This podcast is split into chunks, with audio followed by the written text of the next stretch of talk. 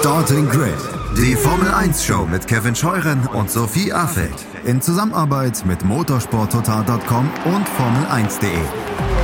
Keep racing auf meinsportpodcast.de. Hallo und herzlich willkommen zu einer neuen Ausgabe von Starting Grid, dem Formel 1 Podcast auf meinsportpodcast.de. Ja, wir befinden uns noch mitten in der Formel 1 Winterpause. Das hält uns aber nicht davon ab, trotzdem über verschiedene Themen rund um die Formel 1 zu sprechen und zu diskutieren. Und was bietet sich dafür besser an als unser HörerInnen-Stammtisch? Nichts. genau, dieser Stammtisch ähm, ist ja seit dem vergangenen Jahr Teil dieses Podcasts und wir wollen dieses Format auch in diesem Jahr fortführen und dementsprechend gibt es da heute die Januar-Ausgabe, mit der wir gemeinsam ja, in das Podcast-Jahr starten wollen. Und mit wir meine ich wie immer nicht nur mich, sondern selbstverständlich auch in diesem Jahr wieder Kevin Scheuren. Hi Kevin. Hallo Sophie, äh, schön, dass wir uns hier auf dem Pausenhof treffen. Freut mich auch sehr. Und äh, ich begrüße auch herzlich unsere Hörer, die sich bei uns gemeldet haben und natürlich auch wieder coole Themen mitgebracht haben. Es sind äh, drei an der Zahl heute geworden und äh, da sage ich zunächst mal herzlich willkommen an Matthias. Hallo, guten Abend. Und auch mit dabei ist Daniel. Hallo auch an dich. Hallo, schön, dass ich hier sein darf. Und unsere Runde heute wird komplettiert von jemandem, der uns wahrscheinlich mit seinem Namen heute noch ein bisschen verwirrend wird. Wir haben nämlich einen weiteren Kevin heute mit am Stammtisch sitzen. Willkommen auch an dich. Ja, hallo, mit dem schönsten Namen. Ja. Hast du zufällig, also ja, ist wirklich ein sehr schöner Name, aber hast du trotzdem einen Spitznamen, den wir heute für die Folge bemühen können? Äh, äh, also, mm, meine Freundin nennt mich, mich nur Prince, kann man mich vielleicht nennen. Prince?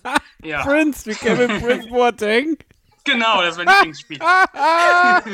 das finde ich super. Das geht schon gut los. Kannst Können wir das so festhalten? Oder ist deine Können wir gerne machen. Sehr gut. Okay, nee. super. Ich sehe schon, ich werde das wahrscheinlich die Hälfte der Zeit vergessen, aber ich gebe mir große Mühe. ja, perfekt. Ähm, super. Äh, schon was gelernt über dich, auf jeden Fall. Das ist schon mal gut.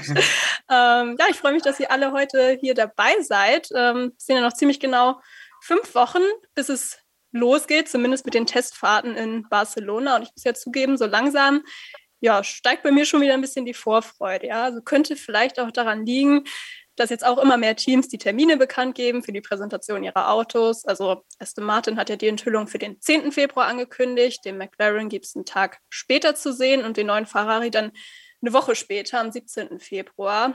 Ja, und ganz frisch heute ja noch am Dienstag, wenn wir aufnehmen, noch hinzugekommen ist der Termin von Mercedes, nämlich der 18. Februar. Das ist nur ja, kleine Service-Info nebenbei, falls ihr euch das in den Kalender noch eintragen wollt oder so.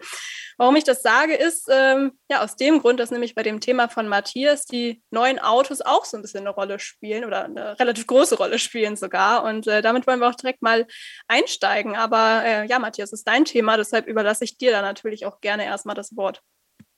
Ja, also ich habe mir gedacht, wir stecken jetzt zwischen den Saisons. Äh, man könnte ja den Blick in die Zukunft werfen, neue Autos, äh, großteils alte Fahrer.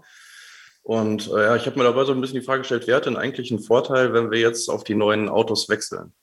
Äh, beispielsweise habe ich im Kopf, weiß nicht, manche Dinge gelingen jungen Leuchten leichter, leichter, sich an neue Situationen zu adaptieren. Vielleicht hilft die Erfahrung auf der anderen Seite, aber auch im Gegenzug wieder mehr. Und ja, ich würde einfach ganz gerne darüber diskutieren, was ihr meint, ob irgendwer Vorteile hat von den neuen Regeln oder ja, wie so der Stand für die nächste Saison aussieht. Ja, es wird sicher spannend zu beobachten sein. Ähm, ja, ich öffne die Runde raus mit euren Vermutungen. Vielleicht äh, fangen wir wirklich erstmal oder konzentrieren wir uns echt erstmal auf die Fahrer. Wen seht ihr da im Vorteil und warum? Also ich würde, glaube ich, direkt mal Alonso sehen, mhm. weil er es ja mittlerweile gewohnt ist, verschiedene Autotypen zu fahren und daher natürlich auch die letzten Jahre vor allen Dingen ja immer wieder sich auf neue Umstände einstellen musste. Mm, und ich glaube, bei ihm ist das schon so ein, so ein Vorteil. Und ich glaube, Alonso ist auch so ein Fahrer, der jetzt auch mit verschiedenen Charat also mit verschiedenen ähm, ja, also mit verschiedenen Fähigkeiten des Autos klarkommt. Ähm, Im Gegensatz zu, zum Beispiel zu einem Vettel, wo ich immer das Gefühl habe, ja, da muss das Auto schon auch stimmen vom äh, Gesamt, äh, ja, vom, vom, vom, Gesamten. Und ich glaube, Alonso wäre für mich so, würde ich direkt als erstes so denken halt, oder halt die Ausnahmetalente, so Hamilton oder Verstappen, die ja eh ein bisschen über allen anderen stehen. ähm, also das wäre so der erste, der mir einfallen würde. So. Das ist tatsächlich auch ähm, der erste, der mir da so in den Sinn kam. Ich habe äh, als nächstes noch den Namen Lewis Hamilton äh, auf jeden Fall mit drin, ähm, weil auch er in seiner Formel 1-Karriere, so er denn weiterfährt, aber davon gehe ich aus, ähm, schon mehrere Autogenerationen durch hat und eigentlich in jeder Generation gut war und sich da auch schnell drauf einstellen konnte. Und ich weiß nicht warum, aber ich glaube, dass uns Mick Schumacher extrem überraschen wird mit den neuen Autos. Ich habe irgendwie so ein bisschen das Bauchgefühl, dass äh, erstens der Fakt, dass er natürlich auch diese neuen Reifen, die auf den Autos sein werden, kennt. Ähm, und ich glaube doch, dass es ein Vorteil ist für die ehemaligen Formel-2-Fahrer, die mit diesen Reifen schon gefahren sind, dass sie da vielleicht ein bisschen schneller mit zurechtkommen, was auch das Thema ähm, Wärme in den Reifen bekommen und sowas angeht, dass er doch ein bisschen anders ist, als es bei den, bei den alten Reifen der Fall war. Und der Fakt, dass er, glaube ich, auch in der Lage ist, sich auf diese neue Generation sehr schnell einzuschießen, dass Mick Schumacher für die Verhältnisse, die Mick Schumacher bei Haas vorfinden wird, glaube ich, äh, einen richtig großen Sprung machen wird. Also ähm, Alonso Hamilton so als, als die, die grundsätzlichen Namen und so als kleinen Geheimtipp Mick Schumacher bei mir. So die Reifen wäre ja auch was, das würde an, ähm, Fernando Alonso ja aber auch in die Karten spielen. Ne? Also der hat ja selbst, glaube ich, auch schon gesagt, dass er ja auch die 18 Zoll Reifen schon ein bisschen kennt von der langen Strecke und dass er sich da selbst wohl auch ein bisschen im Vorteil sieht. Ähm, ja, alter Hase, finde ich auch auf jeden Fall logisch, ähm, der echt schon ein paar Generationen auch mitgemacht hat, dass der auch mitmischen könnte. Aber ähm, Daniel, du hast dich, glaube ich, noch nicht geäußert, ne? Wen, wen genau, genau.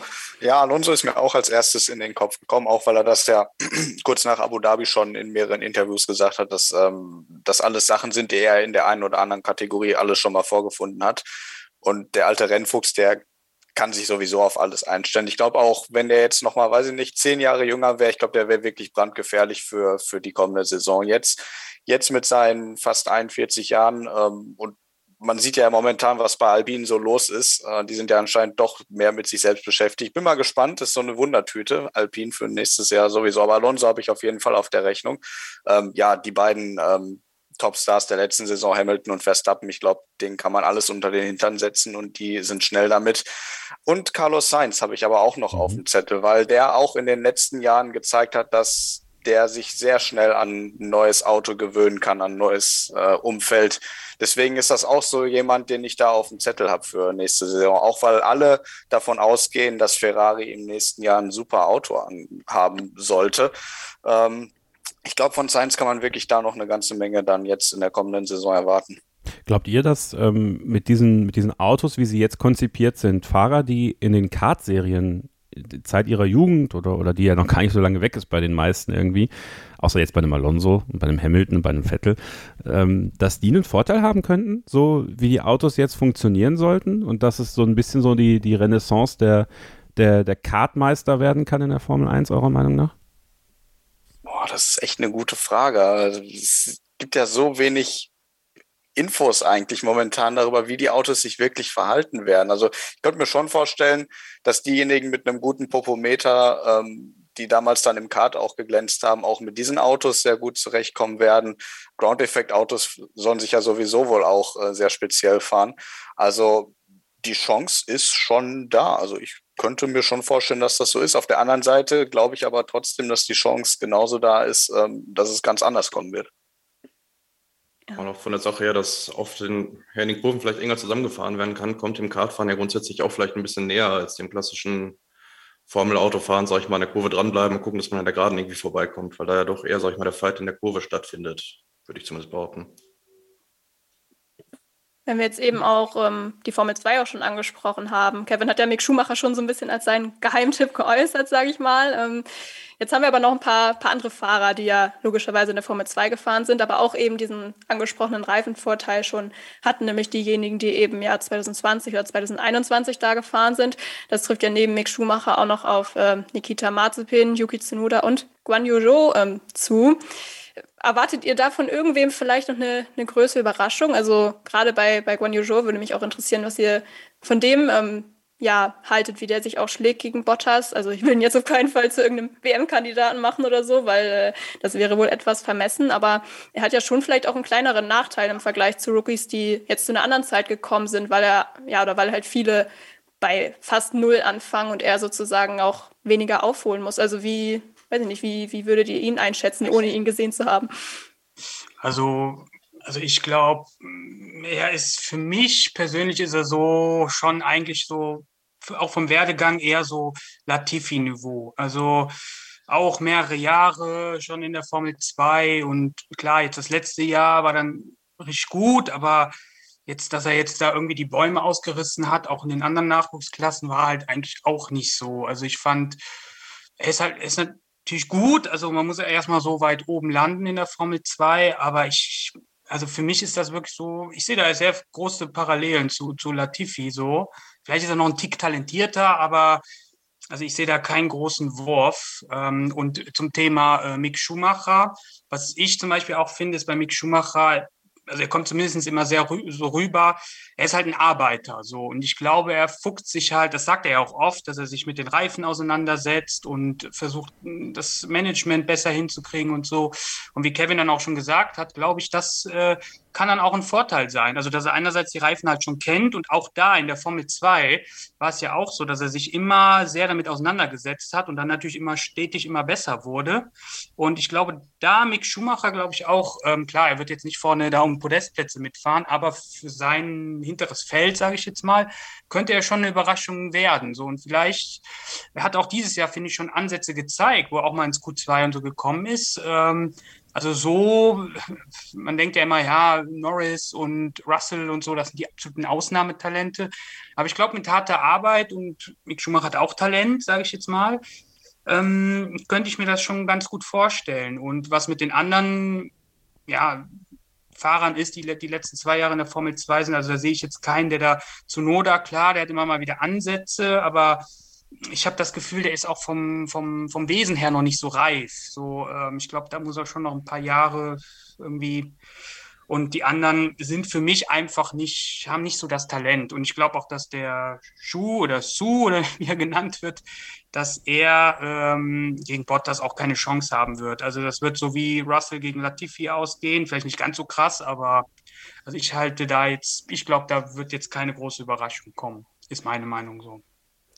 Ich würde bei Yuki Tsunoda schon mir vorstellen können, dass da durchaus noch was kommen kann. Hm. Ich meine, hat sich letztes Jahr relativ schnell erstmal an den Wagen gewöhnt, hat auch am Anfang gute Zeiten rausgehauen. Dann gingen ja, sag ich mal, vielleicht andere Dinge schief, die dann irgendwie das Selbstvertrauen angekratzt haben oder weiß nicht, was der Grund war. Ich meine, die ersten Rennen von ihm waren ja wirklich sehr, sehr gut eigentlich für einen Einsteiger. Ich, ich glaube, bei ihm fehlt so ein bisschen die Konstant. So, das fehlt ja, ihm noch. So, ja. Vielleicht war es auch wirklich so, dass er erstmal die Strecken halt richtig kennenlernen mhm. musste mhm. und im Team arbeiten. Und wie gesagt, ich habe eh das Gefühl, er ist vielleicht auch vom, vom Wesen her noch nicht ganz so weit. Und wenn er da natürlich Fortschritte macht, vom Talent her sehe ich ihn auch. Äh, ja, sehe ich ihn auch ziemlich weit oben. Also äh, finde ich auch. Nächste Saison dann mit einem Jahr Übung, sag ich mal. Er kennt die Reifen, ja. je nachdem, wie der Alpha Tauri sich fährt. Warum nicht? Also für eine Überraschung würde ich ihm, würde ich ihm schon zutrauen. Glaubt ihr, glaubt ihr denn, dass die, dass die Fahrer, die jetzt schon ein Jahr Formel 1 gefahren sind, also jetzt alle außer Joe eigentlich, die letztes Jahr Rookies waren, aus der Formel 2 kamen, dass im Grunde aber eigentlich Joe einfachsten Job in Anführungsstrichen hat, weil es da ja keine Vergleichsbasis mit dem Teamkollegen Valtteri Bottas gibt, er bei Null anfängt und der eigentlich nur überraschen kann, während ja Tsunoda recht klar von Gasly geschlagen wurde und Mazepin und Schumacher, ich glaube, da muss man ja kein Prophet sein, dass man davon ausgehen kann, dass das dieses Jahr genau wieder so läuft. Also, dass im Grunde genommen Joe relativ ja, wie sagt man, unbedarft an die Sache rangehen kann, während es für die anderen doch schon ein Stück weit eine Beweissaison sein könnte. Ja, könnte ich mir schon vorstellen. Ich meine, für, für Joe ist es ja im Prinzip sogar ähm, eine Win-Win-Situation, einfach weil ja quasi jeder bei Null starten muss, weil einfach dieses Reglement so neu ist. Das heißt, ähm, der hat denselben Erfahrungsstand, was diese Autos angeht, wie alle anderen. Ähm, und außerdem erwartet niemand von ihm, dass er neben Bottas da jetzt äh, Bäume ausreißt. Das heißt, er kann sich total entspannt auf seinen Job eigentlich konzentrieren. Der steht nicht unter dem Brennglas, sag ich mal, von, von Dr. Helmut Marko oder so, der da ganz genau drauf guckt, was macht der. Ähm, und insofern denke ich schon, ähm, dass er da, wie du sagst, schon ziemlich unbedarft rangehen kann an die Sache, einfach lernen kann, gucken, was macht der Valtteri, was kann ich mir abgucken. Ähm, auch und einfach das Ding auf der Strecke halten. Ich meine, wir haben letztes Jahr bei den Rookies gesehen, dass sie zwar wie Mick zum Beispiel aufgehorcht haben, an manchen Stellen, aber es war zu viel Schrott. Und der Haas letztes Jahr war nicht das erste super schwer zu fahrende Autos. Und für, mein, für, für, meine, äh, für mein Empfinden war es schon so, dass auch Mick zu viel Schrott produziert hat. Auch vielleicht, weil er zu viel wollte. Ist ja auch in Ordnung. Mit dem Auto konnte man ja auch nichts reißen. Aber solange er einfach das Ding auf der Straße hält und lernt, kann Ju eigentlich nichts falsch machen. Ich sehe das aber auch wie Prince. Ähm, dass ich äh, sage, der war jetzt so lange in der Formel 2, der ist jetzt auch nicht irgendwie der nächste Superstar. Ähm, ich denke, das wissen die Leute bei Alfa Romeo aber auch. Ähm, die haben ihn ja vor allem wegen der Connections nach, äh, nach China geholt. Ähm, ist ja auch ein wirtschaftlich ein guter Schachzug. Äh, aber insofern glaube ich einfach, dass der da wirklich ähm, ja, sich zurücklegen kann, ähm, sich auf sein Ding konzentrieren kann, lernen kann und dann wird er eine ziemlich passable erste Saison, denke ich mal, abliefern. Wenn wir jetzt bei, bei internen Teamduellen auch schon sind, äh, Matthias, du hattest ja auch am Anfang äh, ein bisschen die These aufgestellt, ne, dass junge Fahrer vielleicht einen Vorteil haben, dadurch, dass sie sich halt äh, an neue Situationen vielleicht äh, schneller anpassen können. Ähm, Jetzt gibt es ja so ein neues Teamduell dann nächstes Jahr, was äh, dann Hamilton Russell heißen wird. Und hm. ja, wir gehen jetzt einfach alle davon aus, dass Lewis Hamilton in diesem Cockpit noch sitzt. Ähm, was glaubt ihr denn? Könnte Russell da einfach aufgrund seines Alters einen Vorteil haben oder ähm, würdet ihr da doch eher auf, auf Hamilton sitzen, einfach weil der setzen, weil der halt auch einfach schon zwei größere Regeländerungen auch, auch mitgemacht hat? Ich bin da so ein bisschen zwiegespalten an der Stelle. Also ich traue dem Russell vom Talent her durchaus zu, dass er Hamilton gefährlich werden kann. Da wird natürlich auch spannend, wie laufen die ersten Rennen und äh, ja, muss er sich irgendwann, sage ich mal, sozusagen hinten anstellen oder kommt es wirklich zum halbwegs offenen Duell? Aber wenn Russell es schafft, sich relativ schnell an das neue Auto zu gewöhnen und ihm da auch in den ersten Rennen, sag ich mal, dem Hamilton ein bisschen Feuer unterm Hinter macht, könnte ich es mir schon gut vorstellen, dass das ein spannendes Duell auf jeden Fall wird und vielleicht auch über eine längere Zeit relativ offen. Ist wirklich ja, also spannend. Also das, ja, ja. Prince? Also ich, ich sehe es eigentlich genauso. Also ich kann das ganz schwer einschätzen. Also für mich ist Russell schon irgendwie schon ein Riesentalent, so, wenn ich so sehe, was, was, was er da im Williams gezeigt hat und auch was er in der Formel 2 ja gezeigt hat. Ich meine, er hat immerhin Norris da geschlagen und auch Albon.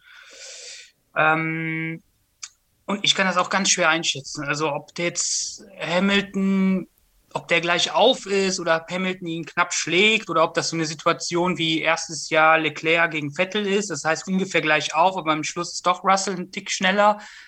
Ähm, da, also da bin ich auch die gleiche Meinung. Ich kann das auch ganz schwer einschätzen äh, in dieser Hinsicht. Ich finde, dass bei den beiden halt diese, diese Verbindung aus dieser brutalen Erfahrung, die Hamilton mitbringt und diesem, diesem, diesem Talent, diesem rohen Talent, das George Russell nun mal ist, dass das eine unglaublich spannende Gemengelage geben kann. Übrigens nicht nur bei Mercedes, meiner Meinung nach. Wenn man sich zumindest auch mal bei Red Bull umsieht, äh, Checo Perez, so wie die Autos funktionieren sollen, könnte das auch einem Checo Perez plötzlich sehr gut liegen. Und äh, das ist ja nicht gesagt, dass Max Verstappen jetzt mit den Autos auch äh, Checo Perez um die Ohren fährt. Also wie, äh, wie, wie gerade, ich glaube, Daniel das ja auch schon sagt, es fangen alle bei Null an. Und äh, das macht es irgendwie für alle zu so einer Art Reset. Ich meine, natürlich haben die Teams schon gewisse Daten und können damit schon irgendwie im Simulator testen und sowas, aber entscheidend ist am Ende auf der Strecke. Also, wenn ich jetzt mal drüber rede, ich habe vorhin im Vorgespräch gesagt, dass ich noch so ein bisschen müde bin von der letzten Saison. Jetzt gerade merke ich, wie das Feuer langsam angeht, wenn wir so darüber reden,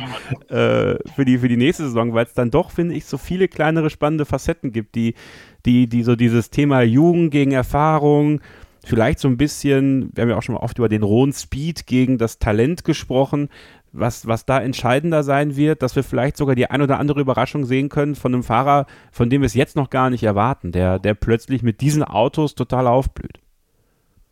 Ja, es sind wirklich viele, viele kleine Facetten. Ja, ich sage ja, bei mir kribbelt es auch schon langsam so ein bisschen wieder. Ähm, natürlich ist die Leistung des Fahrers auch sehr, sehr wichtig, ist ja logisch, aber die ist halt nun mal auch oft irgendwie an die Leistung des Teams auch geknüpft. Ähm, ich würde sagen, wir machen hier mal einen kurzen Cut, setzen dann aber gleich nochmal an bei dem Thema, gucken vielleicht nochmal ein bisschen auf die Teams, wer da vielleicht noch eurer Meinung nach überraschen könnte. Gab da ja auch ein paar Änderungen die letzten Tage. Und äh, ja, ich glaube, ein bisschen Gesprächsbedarf ist da vielleicht noch. Ähm, deshalb, ja, machen wir gleich weiter und äh, hören uns dann wieder hier beim HörerInnen-Stammtisch von Starting Grid, eurem Formel 1 Podcast auf meinsportpodcast.de. Willkommen zurück bei Starting Grid, eurem Formel 1 Podcast auf meinsportpodcast.de. Wir sind eben stehen geblieben bei dem Stammtischthema von Matthias und haben ja eben schon viel darüber geredet, welchen Fahrern wir was zutrauen in diesem Jahr. Ich würde sagen, der Vollständigkeit halber blicken wir auch noch mal kurz einfach auf die Teams. Ähm, Gibt es da irgendwen, den ihr da so ein bisschen so einen größeren Coup ähm, zutraut? Wir haben das jetzt im Podcast auch die letzten Monate schon öfter mal ein bisschen angerissen, wen wir da vielleicht vorne sehen könnten. Aber ich habe es eben auch schon gesagt, es gab jetzt auch ein paar Änderungen personeller Struktur bei manchen Teams. Und ähm, ja, ich weiß nicht, vielleicht äh, habt ihr euch auch ein paar Gedanken jetzt drüber gemacht, schon wieder in der, in der Winterpause. Und äh, ja, habt da irgendwie ein paar interessante Ideen, die ihr mit uns teilen könnt. Also, also ich glaube, es wird, ähm, hm, ich glaube, ich habe so das Gefühl, dass Mercedes wieder, wieder dominieren wird. Mhm. Ähm, ich hoffe es nicht, aber ich habe so das Gefühl, dass sie wieder ein bisschen vorne wegfahren dann sehe ich auch, wie viele ja, ähm, Ferrari, aber auch McLaren. Also wir haben ja beide einen positiven Schritt gemacht. Ähm, ob sie vorne angreifen können, ich glaube es, ich glaube nicht, dass sie Mercedes attackieren können, aber äh, so zwei, Platz zwei, drei in der, in der Team WM traue ich ihnen dann schon zu. Und ich glaube, Red Bull wird ein bisschen, habe ich das Gefühl, so ein bisschen zurückfallen, vor allem am, Ende, am Anfang der Saison. Wird dann am Ende wieder kommen, wie wir es eigentlich auch von den letzten Jahren, Ausnahme jetzt dieser Saison, kennen, dass sie halt am Ende wieder kommen. Mm, und hinten ah, schwierig. Also jetzt Alpine, jetzt die ganzen Veränderungen da, die jetzt kommen, äh, ähm, die sind so, die sind immer so, so, die sind für mich immer am schwersten einzuschätzen. Die sind, ich weiß es nicht. Und der Rest ist für mich halt so, ja, ich glaube, Haas wird auf jeden Fall ein bisschen weiter nach vorne kommen. Bei Williams hatte ich eigentlich ein gutes Gefühl, aber für mich ist die Fahrerpaarung einfach nicht, das ist jetzt nicht das Gelbe vom Ei, finde ich. Und ja, Alpha Tauri, ja, so, die haben schon auch immer gute Ansätze. Und Gassi ist natürlich überragend gefahren letztes Jahr. Mm, aber da sehe ich auch keinen, der jetzt irgendwie vorne richtig reinspringt. Also mal, ja, Alpha Tauri, wenn, könnte ich mir vorstellen. Ja, und Aston Martin, ich würde natürlich ein bisschen wünschen, dass sie ein bisschen nach vorne kommen, aber ach, ich weiß, also da habe ich auch kein so gutes Gefühl irgendwie. Das ist schwierig. Also ich glaube, so viel wird sich gar nicht ändern, aber ich, wenn, dann so ein bisschen, dass Ferrari und McLaren so ein bisschen noch nach vorne kommen. Wenn du jetzt Ferrari auch ansprichst, also es gibt ja ganz viele Leute, die viel Vertrauen in Ferrari haben für nächstes Jahr. Ich zähle mich da jetzt auch mal dazu. Ich ähm, auch, ich auch. Ja, ich weiß. Forza Ferrari, grande macchina, essere Ferrari. Nummer uno. Äh, mich würde halt einfach mal interessieren, ob wir hier auch vielleicht wen in der Runde haben, der da nicht so optimistisch ist. Weil ich muss ja sagen, ich habe das Gefühl, von den ganzen Erzählungen her läuft das fast alles schon eigentlich zu gut. Also gibt es jemanden, der vielleicht da auch ein, ein, schlechteres Gefühl hat für nächstes Jahr? Ja, ich. Ich habe da, aber nicht, nicht, weil ich was gegen Ferrari habe, sondern einfach nur, weil ich mir denke, die letzten Jahre, eigentlich so seit 2019, hat Ferrari eigentlich einen Bock nach dem anderen geschossen. Ähm, letztes Jahr jetzt mal ausgenommen. Und ganz ehrlich, die haben eigentlich keinen Grund geliefert, warum die jetzt dieses Jahr äh, voll durchstarten sollten. Soll ich dir einen nennen? Ja, bitte. Mattia Binotto ein bisschen aus dem weggenommen. Genau, ich, und ich glaube, das wird, das wird sowas wie die Ehrenrettung für Ferrari sein. Ja. Ähm, einfach weil der, ähm, wie heißt der andere? Äh, Laurent Meckis. Laurent genau, Meckis, ja. genau, ähm, weil der mehr in das Tagesgeschäft involviert sein soll und der, der Binotto ja mehr dann sich wie früher halt um das Technische. Genau. Ähm, von, über die Fahrerpaarung müssen wir gar nicht reden. Also die werden beide Weltmeister, wenn die ein Auto haben, mit dem, mit dem das möglich ist. Ähm, Motor haben sie einen super Schritt gemacht, sehe ich auch so. Ähm, ich sehe das wie, wie Prince, dass äh, Mercedes in der kommenden Saison Formel 1 fahren wird, Red Bull, McLaren und Ferrari Formel 1,5 und danach wird sich dann der ganze Rest tummeln. ähm, was, ähm, wie Ferrari das dann letztendlich äh, macht und ob die da wirklich oben bei sind, das kann natürlich sein. Aber ich bin skeptisch, einfach weil ich mir denke, die nee, die haben einfach die letzten Jahre so viel Mist gebaut. So schnell kann das nicht gehen. Das kann so schnell nicht gehen. Also wenn, wenn ja, dann ist das ein Wahnsinns-Comeback. Aber irgendwie, ah, ich bin da so skeptisch, was, was Ferrari angeht. Einfach weil die mich so enttäuscht haben die letzten Jahre. Ja, da geht es also, mir auch relativ ähnlich. Weil immer gefühlt, ja. bei Ferrari da hat man das Gefühl, jetzt könnte es mal wieder klappen und dann schießen sie den nächsten Bock und stehen dann doch wieder schlechter da, als man gehofft hat. Aber also, vielleicht überraschen sie diesmal positiv.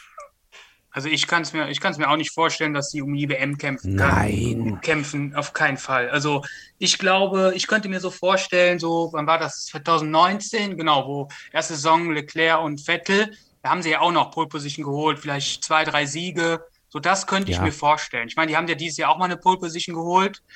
Ähm, das könnte ich mir vorstellen, so, so immer mal wieder, aber WM-Kampf, das ist auch für mich, das, das traue ich ihnen einfach nicht zu. Irgendwie, da habe ich kein Vertrauen. Ähm, wie gesagt, ein bisschen weiter vorne schon, aber WM-Kampf kann ich mir nicht vorstellen. Und das reicht ja auch. Also im, im Grunde genommen ja. sind wir jetzt gerade, ich, ich finde jetzt gerade ist es, der Vergleich ist vielleicht etwas weit gegriffen, ja. Aber wir erinnern uns zurück an die Zeit, als Michael Schumacher zu Ferrari kam.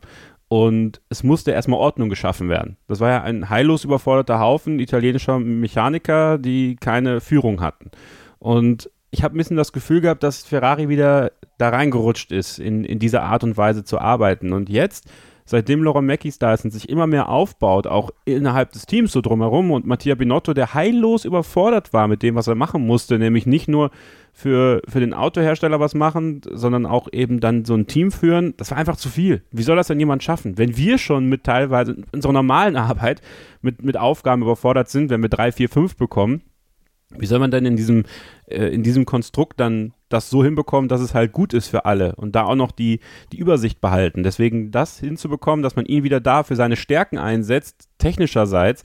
Und da vertraue ich ihm auch tatsächlich, weil es auch mit Michael Schumacher damals zusammengearbeitet hat und dann ein herausragendes Auto auf die, auf die Straße gestellt hat. Und mit Laurent Mackies jemanden, der es durchaus gewohnt ist, äh, Leute unter sich zu haben, diese auch zu führen ähm, und da vielleicht auch eine neue Struktur reinzubringen, die ganz wichtig ist, dann kann man halt peu à peu wieder nach oben rutschen. Also ich glaube keiner, also geht jetzt ernsthaft davon aus und ich auch nicht, dass Ferrari plötzlich um die WM mitfährt, weil ich persönlich glaube, es wird keiner um die WM mitfahren, sondern das wird eine Mercedes-Show leider im nächsten Jahr, weil äh, die werden halt mit voller Wucht zurückkommen. Die haben nicht umsonst das Auto als allererstes angelassen diese Saison.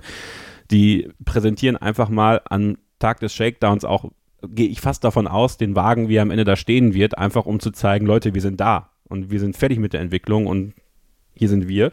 Und der Rest kann sich halt irgendwie einordnen. Aber es geht ja vielmehr darum, jetzt wie die nächsten Jahre perspektivisch bei McLaren, bei Ferrari, bei Alpine, auch bei Red Bull natürlich, äh, weiter daran zu rücken und dann da zu sein, wenn Mercedes dann doch schwächeln sollte. Kann natürlich auch passieren, klar, keine Frage. Aber ähm, wenn Ferrari eben, wie du sagst, Prince, mal hier ein Rennen gewinnen kann, da eine Pole Position holen kann, egal wie, ist es ja gut für das Team. Und äh, ich glaube, da können sie durchaus äh, optimistisch sein.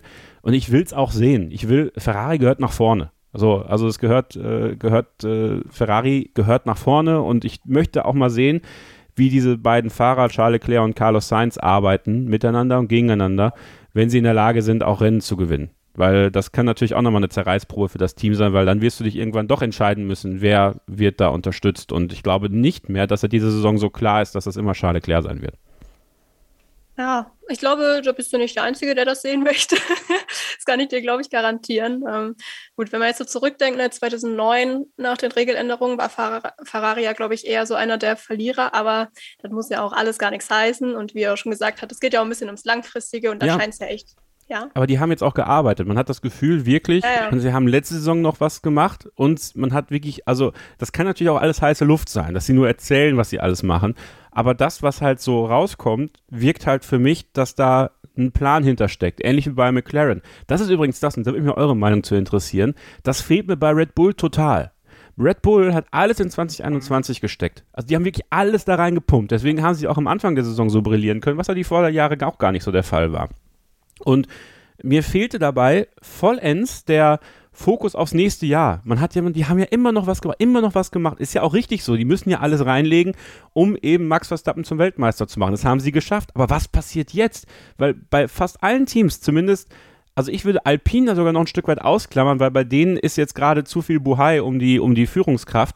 Aber sowohl McLaren als auch Ferrari als auch Aston Martin haben recht früh gesagt, wir haben die Entwicklung für 2021 beendet und konzentrieren uns auf 2022. Zeigt für mich, aha, mit denen ist also vielleicht zu rechnen perspektivisch. Bei Red Bull, und da würde mich gerne eure Meinung interessieren, fehlt mir dieses Vertrauen da rein total. Und, und gerade eben hat es ja, ich weiß nicht, wer es von euch gesagt hat, aber ja auch schon an, angedeutet, dass Red Bull vielleicht in der Konstrukteurswertung, was übrigens auch meine Meinung ist, ein Stück weit nach hinten rutschen könnte.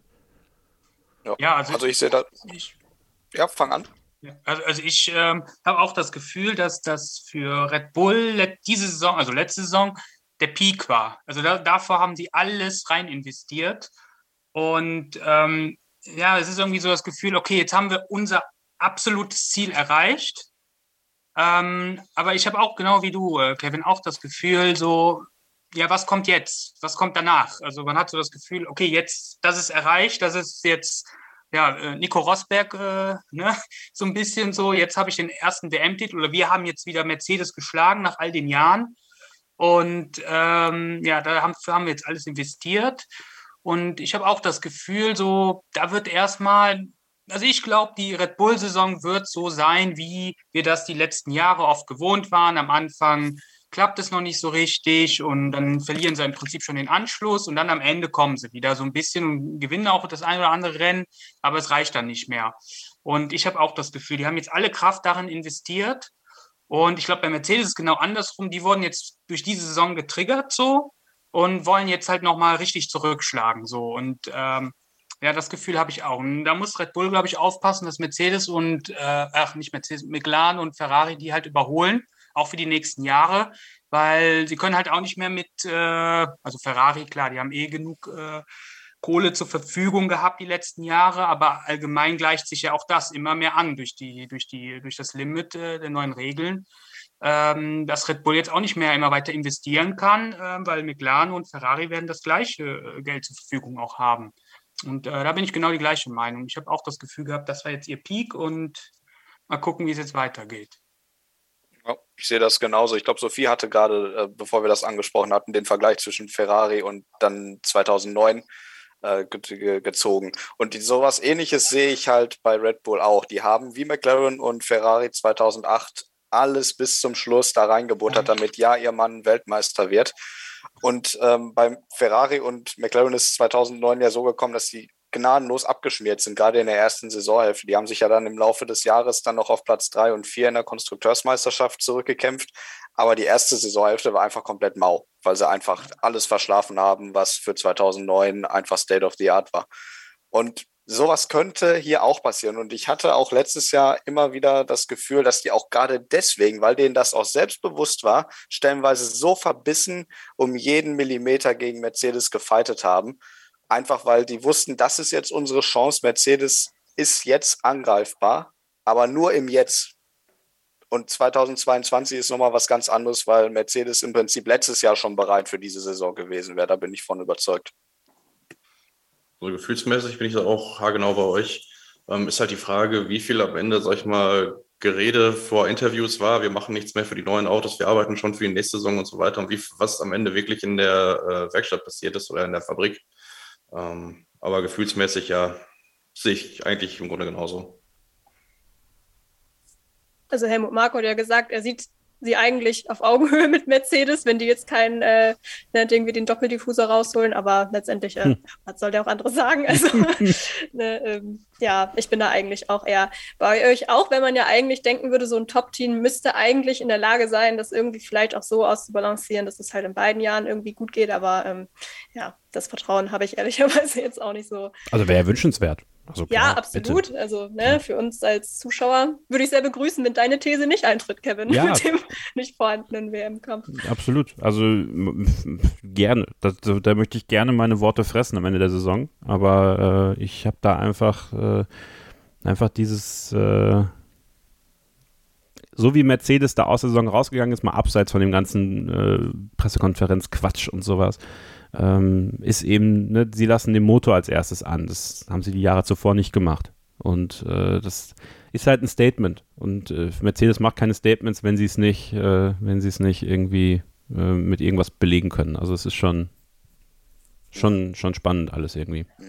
Vielleicht war das aber auch gerade, weil das letzte Jahr für Mercedes dann so katastrophal ausgegangen ist, vielleicht dann aber auch ja, das, sowas wie eine Fortsetzung dieser ganzen Kampagne, die ja seitdem medial gefahren wird. So eine Art Trotzreaktion, so von wegen, hier sind wir, wir sind die Ersten, die den Motor anmachen, wir machen das, wir machen das, wir machen das. Einfach um zu zeigen, diese Saison erst recht. Ja, was mir, was mir aber ein bisschen, was mir ein bisschen zu heiß ist, ist zu sagen, ja, es ist katastrophal ausgegangen. Ne? Also, dass selbst die dieses Narrativ bedienen, weil sie sind ja immer noch Konstrukteursweltmeister ja, geworden. Nee, klar, also, ich, ich sehe das auch, ich sehe das auch nicht so. Also, die sind, die sind Konstrukteursweltmeister geworden, die sind um ein Haar wieder Weltmeister geworden. Ich hatte auch letztens irgendwo noch einen ganz spannenden Kommentar irgendwo dazu gelesen, äh, dass es darum ging, dass Hamilton den Titel verloren hätte, weil äh, der derjenige, der es kommentiert hat, hatte so geschrieben, dass zu dem Zeitpunkt, wo die karierte Flagge noch nicht gefallen war, weder Hamilton noch Verstappen diese Weltmeisterschaft gewonnen hat. Also kann auch bis zu diesem Zeitpunkt, als das mit dem Safety Cup passiert ist, niemand das Ding verlieren, weil niemand es bis, bis dahin gewonnen hatte. Ja, klar. Deswegen,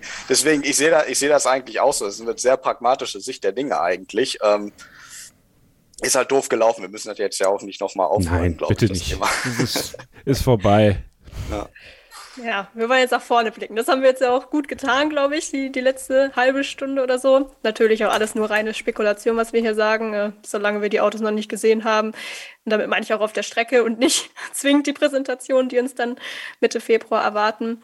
Ich glaube aber übrigens, dass auch während der Saison sich durchaus noch ein bisschen dann was, was ändern könnte und vielleicht ähm, auch nicht alle gleich draufsetzen, gleich am Anfang da äh, ja, den großen Hammer irgendwie rauszuhauen. Aber ähm, ja, kann dann ja. echt eine Chance für die kleinen Teams sein, ne? Ja, so. und halt auch einfach dieses sich mehr darauf zu konzentrieren, das Auto einfach zu verstehen und dann halt kontinuierlich über die Saison halt auch weiterzuentwickeln. Ne? Und dann, ja.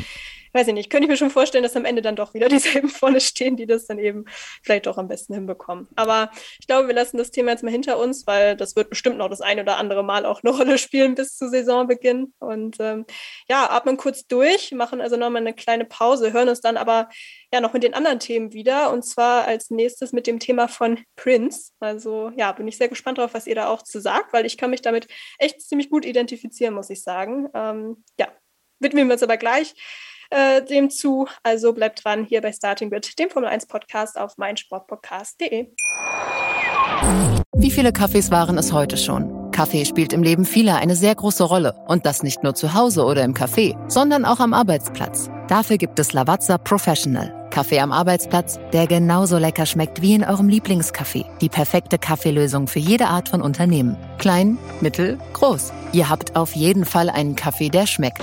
Die richtige Motivation für eure Arbeitstage. Alle Infos zu Lavazza Professional findet ihr auf lavazzapro.de mit allen Kaffeelösungen für euer Büro. Hallo zurück zum HörerInnen-Stammtisch im Monat Januar hier bei Starting Grid, eurem Formel 1 Podcast auf meinsportpodcast.de bin Sophie Affelt und heute mit mir am ja, leider individuellen Tisch äh, sitzen neben Kevin Scheuren auch unsere Hörer Matthias, Daniel und Prince. Und äh, ja, wie vor der Pause schon angekündigt, Prince, wollen wir jetzt uns deinem Thema widmen. Äh, schieß einfach mal los. Worüber willst du mit uns reden?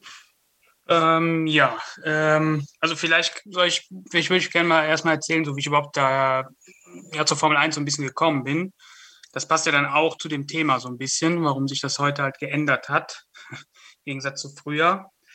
Ähm, also ich bin halt auch, äh, wie die meisten, glaube ich, in meinem Alter, halt, äh, ja, wegen einem Deutschen, der in einem roten Auto fährt, ähm, zur Formel 1 gekommen. So, das war 98, so das erste Rennen, was ich so geguckt habe, war oder mitbekommen habe, war so Spa damals, wo der Riesencrash war. Und ja, dann war es halt so, mein Vater hatte halt immer viele ähm, so Modellautos, ne, Formel 1 und das hat mich immer fasziniert und aber als Kind, ja, bist du halt noch ein bisschen abgelenkt.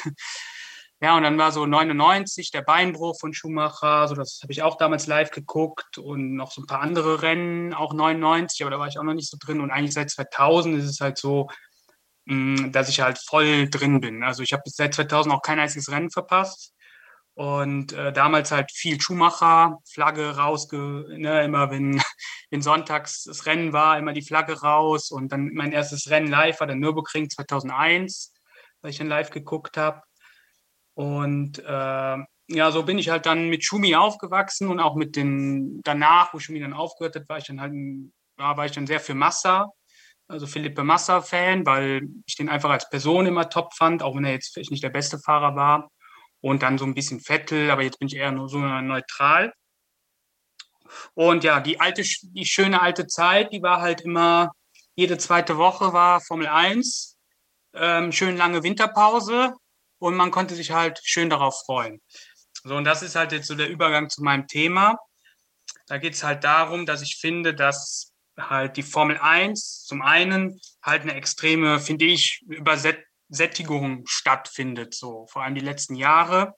und das sich aber auch nicht nur auf die Formel 1 ähm, überträgt, sondern eigentlich auch allgemein im Sport. Also ne, gucken wir Fußball, da gibt es jetzt die Nations League, dann gibt es vielleicht irgendwann alle zwei Jahre die WM, dann gibt es die Conf Confederations League oder wie der heißt, wo, wo Union Berlin mitgespielt hat und ähm, ja, in England ja eh, da, spielt, da spielen die 1000 Cups und dann auch noch Hin- und Rückspiel und jetzt hier Spanien, Saudi in Saudi-Arabien, Supercup-Finale und sowas.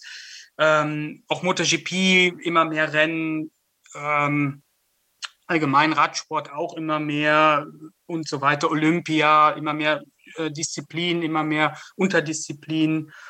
Und ich finde halt, dass die Entwicklung allgemein im Sport, aber halt auch in der Formel 1, halt dieses immer schneller, höher, weiter. Und ähm, dass dadurch, finde ich, eine Übersättigung stattfindet, weil wenn man ein Fan ist für etwas, wie jetzt wir alle, ne, die Formel 1 äh, sind, dass wir natürlich versuchen, trotzdem, weil, weil, weil es ja einfach unsere Leidenschaft ist, natürlich alles versuchen zu verfolgen. So. Und es wird natürlich immer mehr, immer mehr. Und wenn man jemand also zum Beispiel, ich bin jemand, ich habe auch andere Sportarten, die ich liebe, so, weil ich bin halt auch, äh, ne, ich arbeite auch als, als Trainer und Ernährungscoach und, und äh, ja, dann sind andere Sportarten wie Radsport oder so halt auch, wo ich Flamme für bin oder halt auch Fußball. Und da ist die Entwicklung ja genauso. Und ähm, ich finde halt, dass es schwieriger wird, auch blöd gesagt, jetzt auch noch sein Hobby nachzugehen, sein, seine Familienverpflichtungen nachzugehen. Und auch durch, durch ich finde halt auch durch die Social Media und auch durch diese immer erreichbar, beziehungsweise man hat immer die Möglichkeit, Nachrichten zu gucken, ne, wie auch, ich meine, ich glaube, wir alle, Formel 1, wir informieren uns jeden Tag über Nachrichten, so, was ist jetzt da neu, was ist da neu und ähm, weil es uns halt so interessiert. Hm, aber das ist halt einerseits auch nicht glaube ich, nicht so ein guter Weg allgemein. Weil, wie gesagt, bei mir ist es halt dann der Fall, dann Formel 1 gucke ich dann alles und informiere mich über alles, Radsport über alles, dann äh, Wintersport über alles. So, klar, ich bin dann vielleicht auch ein bisschen extremerer Fall, aber ich kenne viele, die halt auch verschiedene Sportarten gerne gucken. Und ähm, ich habe halt das Gefühl, dass, dass man halt immer nur noch ja, nur noch on top ist und alles nur noch mehr sein will und halt auch bezogen auf die Formel 1 durch die mehreren Rennen natürlich der Hauptgrund ist natürlich die verschiedenen Sportverbände, die merken natürlich, aha, hier, da sind viele Sponsoren, da sind viele Zuschauer, die das gucken, sehr großes Interesse. Also versuchen wir die Kuh so, wie, so viel wie möglich zu melken. So. Und egal, ob, äh, ich sage jetzt mal, geistigen oder überhaupt Stress, auch für die Mitarbeiter vor Ort oder in der Formel 1, vor allem halt die Mechaniker, hm, es wird halt immer mehr versucht, immer mehr, immer mehr, immer mehr. So, weil man will natürlich so viel Geld wie möglich rausholen. Und das ist leider ja in wirklich allen Sportarten so. Also man hört das ja wirklich überall, äh, dass es halt immer mehr wird. Und ich glaube, da ist halt irgendwann so eine Grenze auch erreicht, weil das auch für den Alltag halt, ähm, weil ich bin selber auch betroffen, ähm, ja, zum Thema Burnout und äh, zu viel Stress und ja, auch wie gesagt durch Social Media und so, dass man halt immer mehr ja, dabei sein will. Und ja, auch und ich finde halt auch, dass natürlich irgendwie sich die Sportarten natürlich auch gegenseitig den Platz wegnehmen. Also da, da gucke ich da Formel 1 im, im Dezember vor Weihnachten so und denke mir, ja, eigentlich will ich jetzt hier die Vorweihnachtszeit genießen oder will halt, wenn, dann Wintersport gucken. Aber das, das, also passt für mich halt Formel 1 nicht rein. Ich meine, nächstes Jahr oder dieses Jahr können wir ja auch schön äh, bei der WM schön Glühwein trinken. So, das ist ja das nächste. Ähm, und äh, ja, ich finde, das hat sich einfach so verschoben. Und für mich kommt halt auch dazu, dass ich mich halt nicht mehr so auf die Rennen halt nicht mehr so freuen kann. Also schon noch, also diese Saison würde ich mal sagen, müssen wir mal ein bisschen rausstreichen, weil diese Saison war halt extrem so. Aber so wird das ja nicht jedes Jahr laufen. Und wenn ich zum Beispiel die letzten Jahre gucke, da war es bei mir immer so, so Ende oder Mitte November war für mich so, okay, die Saison ist jetzt ja doch eigentlich vorbei. Also ich bin das von früher gewohnt, da war Ende Oktober, Anfang November war das letzte Rennen.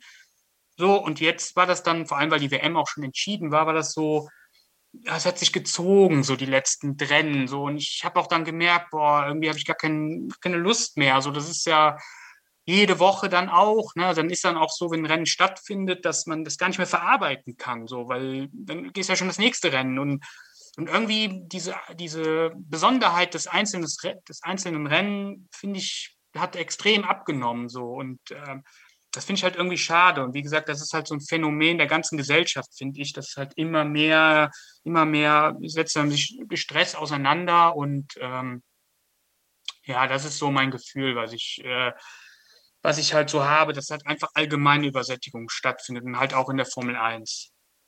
So, ja, das wäre so mein Thema. also super viel angesprochen, gerade schon ganz viele verschiedene Punkte. Ähm, ich glaube, da können wir auch, oder kann jeder von uns auch irgendwie was zu sagen, ähm, weil wir dann natürlich auch alle sozusagen betroffen von sind, äh, nenne ich es jetzt mal. Ähm, ja, wer, wer hatte auch Erfahrungen mitgemacht? Kann ja auch gegenteilige äh, Erfahrungen sein. ja, quatscht einfach drauf los. Ihr kennt es ja. Ja, also ich muss da sagen, da wird was angesprochen, wo ich voll dabei bin. Ähm, das war auch tatsächlich durch Zufall in eine ähnliche Richtung ging auch einer meiner Themenvorschläge. Ähm, und mir geht es genauso. Also ich weiß noch, als 2012 das erste Mal war, dass 20 äh, Formel 1 Rennen gefahren wurden, war es so, dass bei mir so nach 17 Rennen, obwohl ja damals ein wirklich spannender WM-Kampf war, ähm, war ich so drauf nach 17 Rennen, boah, eigentlich habe ich keine Lust mehr. Es reicht langsam. Also Formel 1 bis zum ersten Advent und darüber hinaus muss ja jetzt echt nicht sein. Und ähm, das ist immer noch so. Und auch dieses Jahr war es eigentlich so, dass ich mir dachte, boah, Gott sei Dank fighten die beide so verbissen gegeneinander, weil sonst wäre das jetzt echt ein ganz, ganz zähes Brot. Ähm, ich sehe es auch so. Also es ist einmal, es ist viel zu viel. Ähm, ich glaube, da wird auch mittlerweile nicht mehr besonders viel Rücksicht auf das ganze Personal der Teams, ähm, ob, das, ob die jetzt mit an die Strecke reisen oder halt in den Fabriken äh, dem Rennteam zuarbeiten. Ähm, ich glaube, den Fahrern, denen ist es noch einigermaßen egal. Die können wahrscheinlich auch 40, 50 Rennen fahren, wenn man die darauf loslässt. Ähm, ja, also ich sehe es genauso. Ich glaube, da geht es einfach um Profit. Ich finde aber dadurch, dass so viele Rennen sind, nimmt man der Formel 1 aber auch so ein Stück weit die Exklusivität. Weil wenn wir jetzt sagen, wir haben 18 oder meinetwegen 19 Rennen in der Saison, dann ist das nochmal was anderes, als wenn wir sagen, wir fahren 24, 25 Rennen. Das ist ein exklusiver Club, da möchtest du dabei sein, da möchtest du deine Strecke drin vertreten haben, weil du weißt, es gibt nicht 30 Formel 1 Läufe oder so. Und ähm, ich glaube, das ist ein, ein Punkt, der wird zugunsten ähm, eines höheren Gewinns oder Umsatzes äh, außen vor gelassen. Ich finde das schade, weil ähm, gerade wenn man dann eine etwas längere Winterpause hat und die Tests fingen ja damals auch deutlich eher an, ja. ähm, das ist so eine Zeit, in der freut man sich darauf. Da kann man dann auch als Fan wirklich seine Batterien mal aufladen und sagen, okay, jetzt langsam kann es aber wirklich wieder losgehen. Und jetzt ist es ja quasi so, wir sind einen Monat aus der, aus der Formel 1 Weltmeisterschaft raus und jetzt geht es auf einmal schon wieder nächsten Monat los. Und eigentlich hat man noch gar nicht so richtig verdaut, was eigentlich jetzt passiert ist. Also ich kann das gut nachvollziehen. Mir geht das tatsächlich ähnlich so. Und wenn wenn ich einen Rennkalender bauen würde, ich würde 18 Rennen fahren und das war's. Und ja. das letzte Rennen Mitte November und dann sollen die erst wieder im, im Februar anfangen oder so. Also das, das wird mir auch reichen. Die meisten Entscheidungen fallen sowieso nach 15, 16 Rennen und danach passiert nichts mehr, weil die Punkteabstände meistens schon dann zu groß sind. Ja, das kommt ja auch noch dazu. Also desto mehr Rennen, desto unwahrscheinlicher ist es ja, dass wir bis zum letzten Rennen einen spannenden WM-Kampf haben. So, ne? Ähm, das sehe ich halt auch so. Und äh, ja.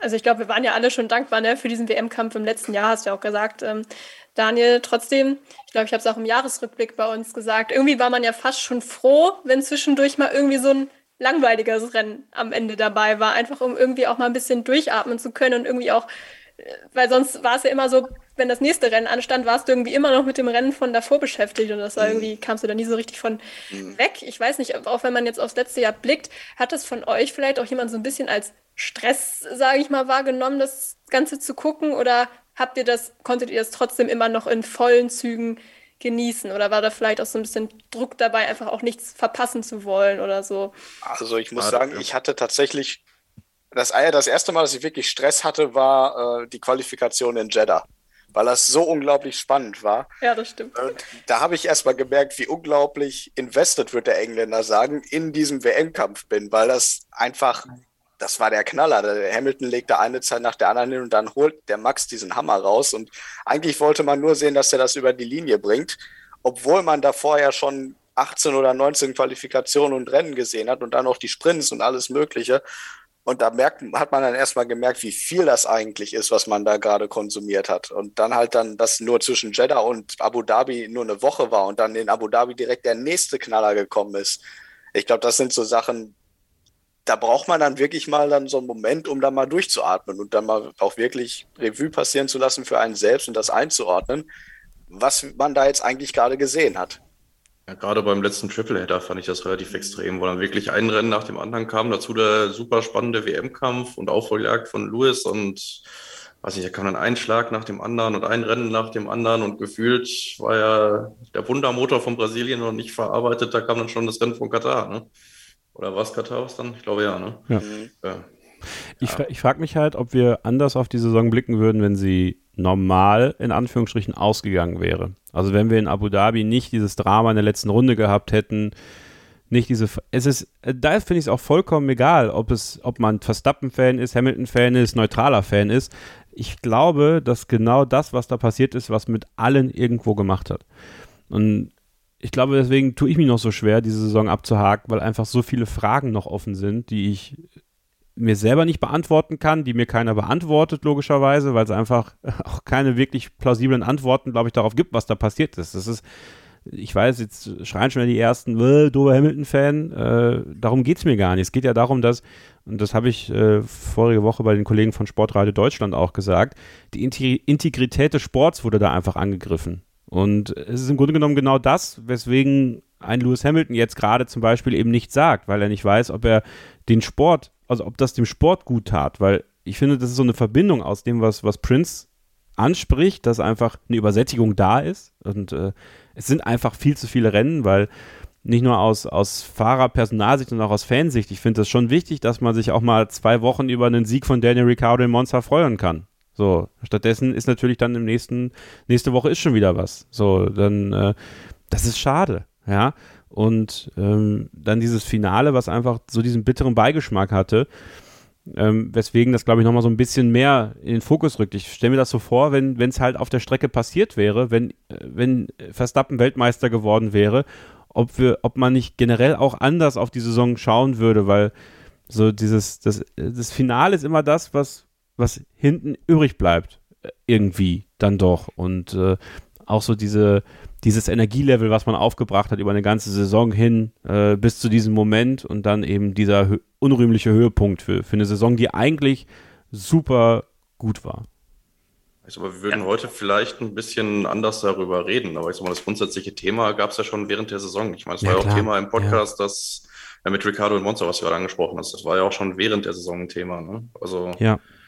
dass das Thema da ist, ist, glaube ich, jetzt kein Ergebnis vom Finale, aber sicher. Ich meine, wir würden ja, wollte wahrscheinlich nur noch einen Blick nach vorne richten und gar nicht mehr groß auf die neue, auf die alte Saison schauen. Das, das ist es nämlich. Und ich weiß nicht, ob, ob man nicht so, ob man anders, anders müde wäre, weißt du? Man würde zwar trotzdem über die Sachen nachdenken, die so waren während der Saison, aber man hätte halt am Ende so, so einen so so ein Weltmeister gehabt, äh, wo man sagt, ja, okay, das war, das war die Saison. Ne? Dann kann man sich halt mehr darauf fixieren, so was ist, was ist so über die Saison passiert. Ähm, so, stattdessen ist ja bei den meisten irgendwie das Finale im Kopf noch man muss, man muss ja auch bedenken, so dass vor allem wir als, ich sage jetzt mal, leidenschaftliche Fans, das ist ja auch immer Emotionen, die da mitspielen bei jedem ja, Rennen. So. Genau. Und das ist ja auch für den, für den Geist und überhaupt für, für, für den Körper ja auch, auch zwar positiver Stress, aber trotzdem Stress. So. Und wenn das halt so getackert nacheinander kommt, du, du hast ja gar keine Chance, dich mehr zu erholen. Also ich meine, wir reden jetzt gerade nur von, ja, ich sag jetzt mal, emotionale Erschöpfung aus, aus Leidenschaft. Aber ähm, auch das, das ist vielleicht dieses, deswegen auch, vielleicht so diese, diese Ermüdung jetzt, so diese Erschöpfung nach dieser Saison, so dieses Gefühl, boah, das war jetzt dieses Jahr auch eine emotionale Achterbahnfahrt, ohne dass jetzt, also zum Beispiel, ich bin, ich war zwar für, für Verstappen so, aber ich bin eigentlich neutral so. Also, ne, also Hamilton mittlerweile so, also ich habe den, also ich fand den am Anfang ein bisschen, manchmal ein bisschen abgehoben so, aber ich finde so, was der jetzt macht, wie er sich als Charakter verändert hat, das ist halt wirklich, finde ich super. Also wie der sich, wie er sich gegeben hat und mit seinem, äh, ja, wo er sich für einsetzt und so. Deswegen war ich da eigentlich ziemlich neutral. So, ähm, ein bisschen mehr für Verstappen, aber trotzdem, wenn man Sportfan ist und vor allem Formel, Formel 1 fan dann, dann nimmt das ja einen emotional mit. So, und, und ich glaube, das ist halt auch das Problem. Das ist halt so, ja, man will ja auch ein Rennen dann einfach mal im, ja, danach nochmal genießen so und einfach mal so zwei Wochen so ein bisschen, einfach ein bisschen runterkommen wieder und dann wieder neu, auch emotional, wieder neu da ähm, an, ja, so als, als Fan auch anzukommen und nicht so abgestumpft zu werden, auch so ein bisschen. Jetzt, ne, das Final, dadurch, dass die Saison so verrückt war, war es natürlich immer dieses Jahr nochmal vielleicht nochmal extremer, wie du auch gesagt hast, Kevin, so jetzt das letzte Rennen, so, dass das nochmal nachhalt, natürlich. So, ähm, dass es dadurch vielleicht nochmal extremer ist. Aber wie gesagt, ich glaube halt einfach, weil die Rennen, das ist einfach zu viel. Also 23, 23 Rennen, dann bis Dezember, Woche für Woche und man hat ja gar keine Chance mehr zu atmen. Und wir reden jetzt nur von uns Fans. So, ich, wenn man sich mal vorstellt, so als Mitarbeiter, auch emotional, da der Titelkampf und so, der schlaucht ja unendlich. So, und dann hast du vielleicht mal zwei Wochen, wenn überhaupt. So, dann geht es schon wieder los. So, dann beginnt schon wieder die neue Saison. So, und da geht auch irgendwie die, die Vorfreude so ein bisschen, weiß ich nicht, äh, nicht verloren. Die kommt dann eh wieder, weil wir so Fans sind, aber irgendwie, ähm, ja, also, für mich ist das einfach dann auch zu viel, auch emotional. ich halt ich kann es mal aus meiner Sicht sagen, also ich habe es ja, glaube ich, schon mal im Podcast erwähnt, aber, aber wenn ich hier dann, dann auf jeden Fall den Beat Yesterday Podcast, ich arbeite ja seit ein paar Jahren mit einer Psychotherapeutin zusammen ähm, und finde so immer so ein bisschen mehr raus, wie ich ticke, warum, warum Sachen so passieren, wie sie passieren. Also es ist, es ist, äh, ist eine sehr wertvolle Therapie, die ich mache, für mich selber einfach, auch für die Persönlichkeitsentwicklung und ähm, einfach um, um Sachen zu verarbeiten. Ich habe einfach gemerkt, und das ist auch Teil dessen, weil, weil ich immer ein Meister des Verdrängens war eigentlich, äh, vor ein paar Jahren noch, dass ich einen richtigen, also als du das Thema Burnout reingebracht hast, ähm, Prince, äh, mhm. hat es bei mir extrem geklingelt. Ich hatte tatsächlich, und deswegen ist es auch so schön, dass jetzt dieses Gespräch vorhin so mein Feuer wieder so ein bisschen entfacht hat für 2022 ich hatte wirklich einen Formel 1 Burnout. Ich wollte nichts hören von der Formel 1, wirklich gar nichts mehr. Also ich habe dann irgendwann gab es den Cut bei mir. Ich hatte keinen Bock Podcast zu machen, ich hatte keinen Bock, äh, äh, weißt du, so über Formel 1 zu reden mit Leuten. Ich wollte einfach nicht mehr. Ich war einfach, ich war in so einem Loch. Und das hatte ich so noch nie. Das hatte ich so noch nie. Ich meine, gut, bei mir ist es aber bedingt, vielleicht ist es halt so sehr extrem gewesen mit Livestreams hier, Livestreams da, also nochmal eine andere Belastung, aber ähm, ich weiß es nicht. Ich hatte, das hatte ich so noch nicht und, und das sollte eigentlich, finde ich, auch ein, also das kann denen natürlich da oben ganz egal sein. Ne? Ob jetzt Kevin Scheuren sagt, äh, ist zu viel oder nicht, oder, oder Prince oder Matze oder Daniel oder Sophie, das, das ist denen völlig Wumpe, ja. Ähm, aber ich bin eigentlich so wirklich auf der Linie von Zach Brown. Macht 20 Rennen, davon 15 fix und 5 alternieren. Das reicht völlig aus. In einem Zeitraum, der Qualität statt Quantität irgendwie äh, ja, äh, hervorbringen kann. Weil ähm, das, das tut allen, glaube ich, ganz gut. Und das hätte sogar dem WM-Kampf, glaube ich, ein bisschen besser getan, wenn du nicht von Woche zu Woche, von Rennen zu Rennen gescheucht wirst, um einfach auch mal Emotionen sacken zu lassen. Und äh, ich glaube, diese Überemotionalisierung, äh, bedingt durch die Netflixisierung der Formel 1, Freunde, ich werde dieses Wort immer weiter benutzen, ähm, ist, ist eine Gefahr, ist eine Chance natürlich auch, weil ich glaube, die junge Generation, wir sind alle, ich weiß nicht, wie alt seid ihr? Prince, wie alt bist du? 30. Äh, 30, Daniel? 31. Matze? 30. Ja, ich bin auch 30 und also Sophie ist quasi neue Generation. Also im Grunde genommen ist Sophie die Generation, die sie jetzt ansprechen wollen. Und bei denen geht man zumindest erstmal davon aus, Sophie, ich meine, du kannst es vielleicht aus deiner Warte mal besprechen. Content, Content, Content, Content. Je mehr, desto, desto besser. So, und jetzt sind wir schon mit 30 wieder aus einer Generation, die halt wieder die Entschleunigung möchte eigentlich ein Stück weit, äh, obwohl wir natürlich trotzdem dankbar sind, dass es viele Formel 1 Rennen gibt. Also das dürft ihr auch nicht falsch verstehen. Aber Sophie, kannst du das nachvollziehen, dass jetzt für die für diese neue Fangeneration, die man ranziehen will, eben auch durch Netflix, wodurch du ja auch dazu gekommen bist, ähm, dass man jetzt sagt, äh, mehr hilft mehr oder viel hilft viel? Bist du gemutet? Ich weiß es nicht.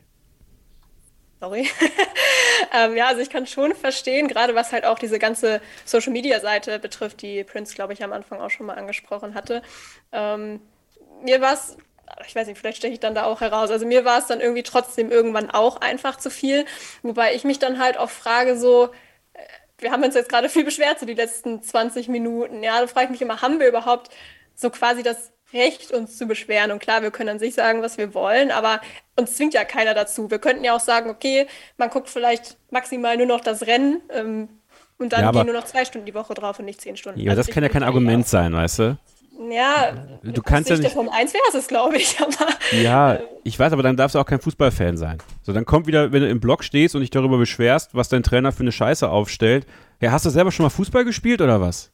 So, das ja, funktioniert ja nicht. Gut, aber Fußball ist jetzt bei Weitem ja nicht so ein zeitintensiver Sport, sage ich mal, wie die Formel 1, wenn du wirklich alles guckst, so wie die Leute, die uns wahrscheinlich gerade zuhören. Na gut, das stimmt.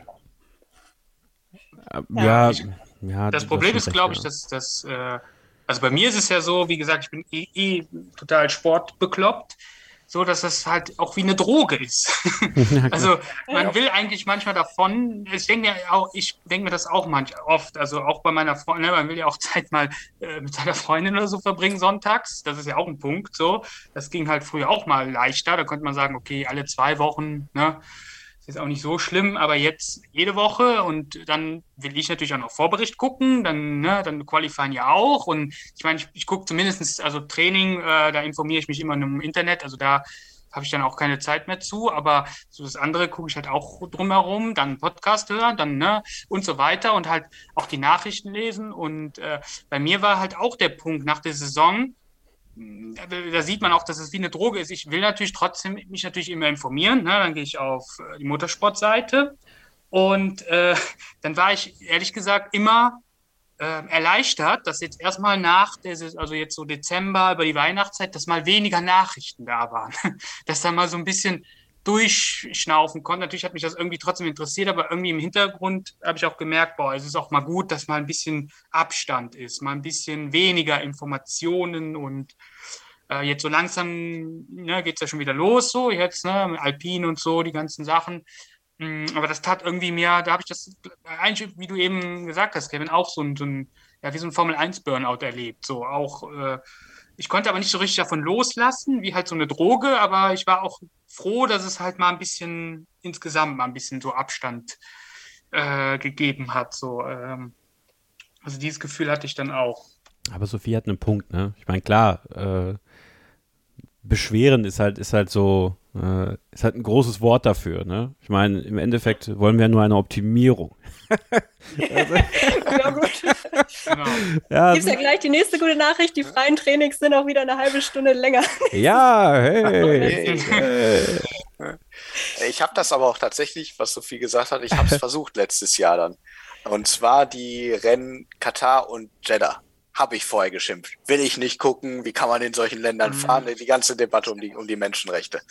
Ja, ich habe es durchgehalten bis Samstagnachmittag, bis die Qualifikation angefangen hat in Katar. Und dann habe ich mich gefragt, weil ich habe es aus dem Wohnzimmer gehört. Was macht der Louis? Was macht der Max? Und wieso ist der Gast hier auf einmal so gut? Und wo kommt der Alonso auf einmal her? Alpin war in Brasilien nirgendwo.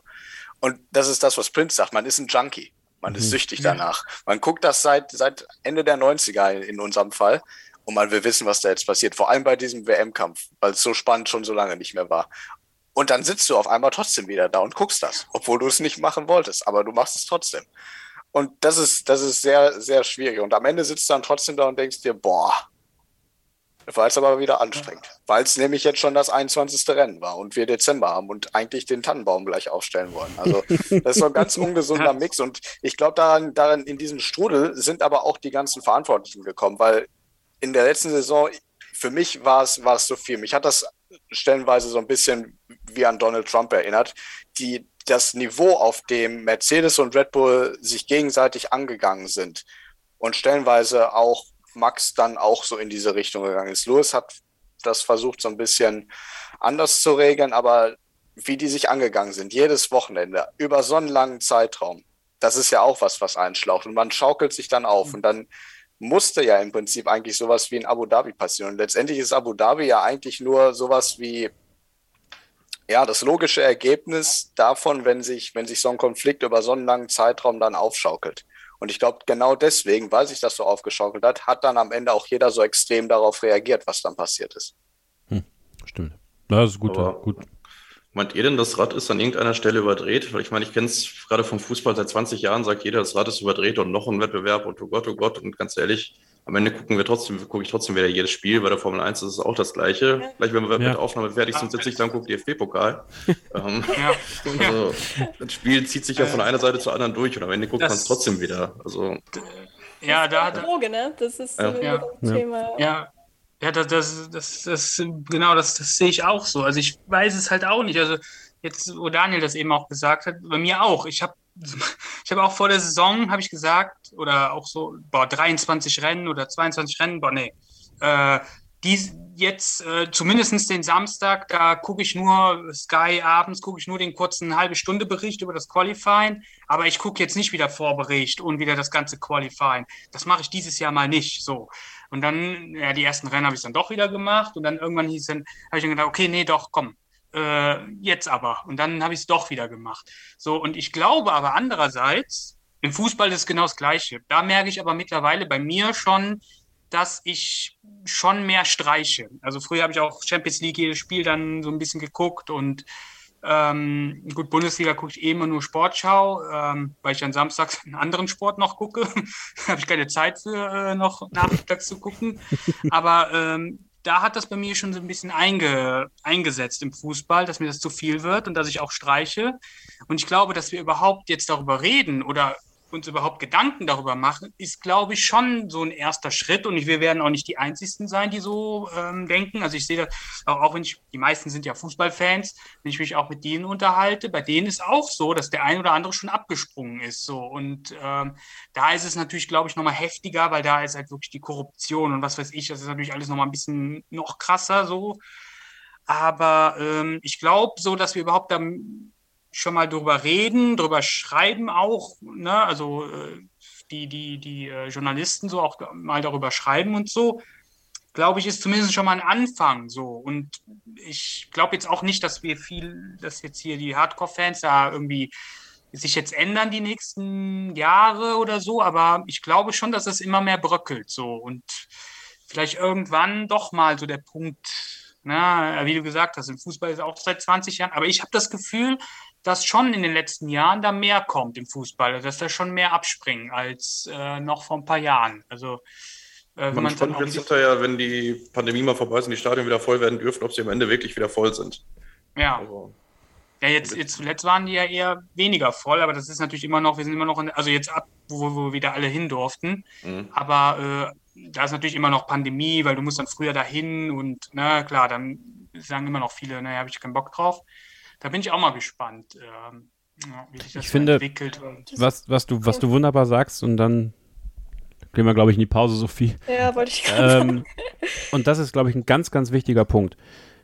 Die Formel 1 läuft halt Gefahr, die Fans zu verlieren, die bereit sind, sehr viel Geld dafür zu bezahlen, auch mal an die Strecke zu fahren.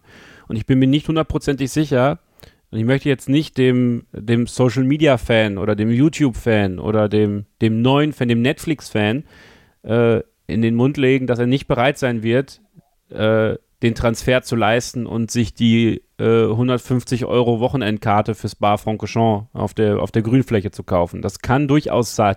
Das kann durchaus sein. Aber, äh, und ich finde, das war ein ganz, ganz toller äh, Appell auch daran, dass man natürlich gucken muss, ja, du musst ja mit Veränderungen auch, du willst immer neue Fans gewinnen, solltest aber auch dazu also darauf aufpassen, die Alten nicht zu verlieren oder zu vergraulen oder, oder komplett wegzuschieben. Und ähm, auf, diesem, auf diesem heißen Rad läuft die Formel 1 gerade so ein bisschen mit, äh, mit guten Veränderungen, aber auch mit Sachen, ähm, die natürlich gerade bei den Hardcore-Fans äh, problematisch werden könnten. Und wie du es schon richtig sagst, jahrelange Fußballfans sind irgendwann abgesprungen, weil es einfach zu viel war.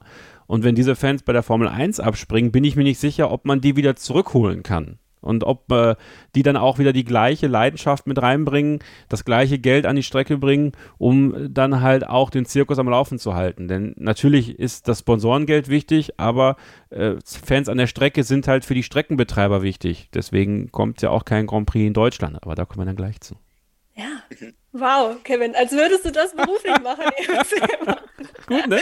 Vielen Dank für die äh, ja, schöne Überleitung, äh, würde ich sagen. Äh, kommen wir gleich nochmal drauf zurück. Ähm, machen vorher nochmal eine kurze Pause, um unsere Gedanken nochmal zu sammeln und ähm, ja, dann äh, wollen wir nämlich beim letzten Thema des heutigen Stammtisches auf den Deutschland Grand Prix gucken, beziehungsweise den eigentlich eher nicht vorhandenen Deutschland Grand Prix. Hat Kevin ja gerade schon ein bisschen angedeutet. Also äh, ja, das gibt's gleich hier bei Starting Grid, dem Formel 1 Podcast auf meinsportpodcast.de. Wie viele Kaffees waren es heute schon? Kaffee spielt im Leben vieler eine sehr große Rolle. Und das nicht nur zu Hause oder im Café, sondern auch am Arbeitsplatz. Dafür gibt es Lavazza Professional. Kaffee am Arbeitsplatz, der genauso lecker schmeckt wie in eurem Lieblingscafé. Die perfekte Kaffeelösung für jede Art von Unternehmen. Klein, mittel, groß. Ihr habt auf jeden Fall einen Kaffee, der schmeckt.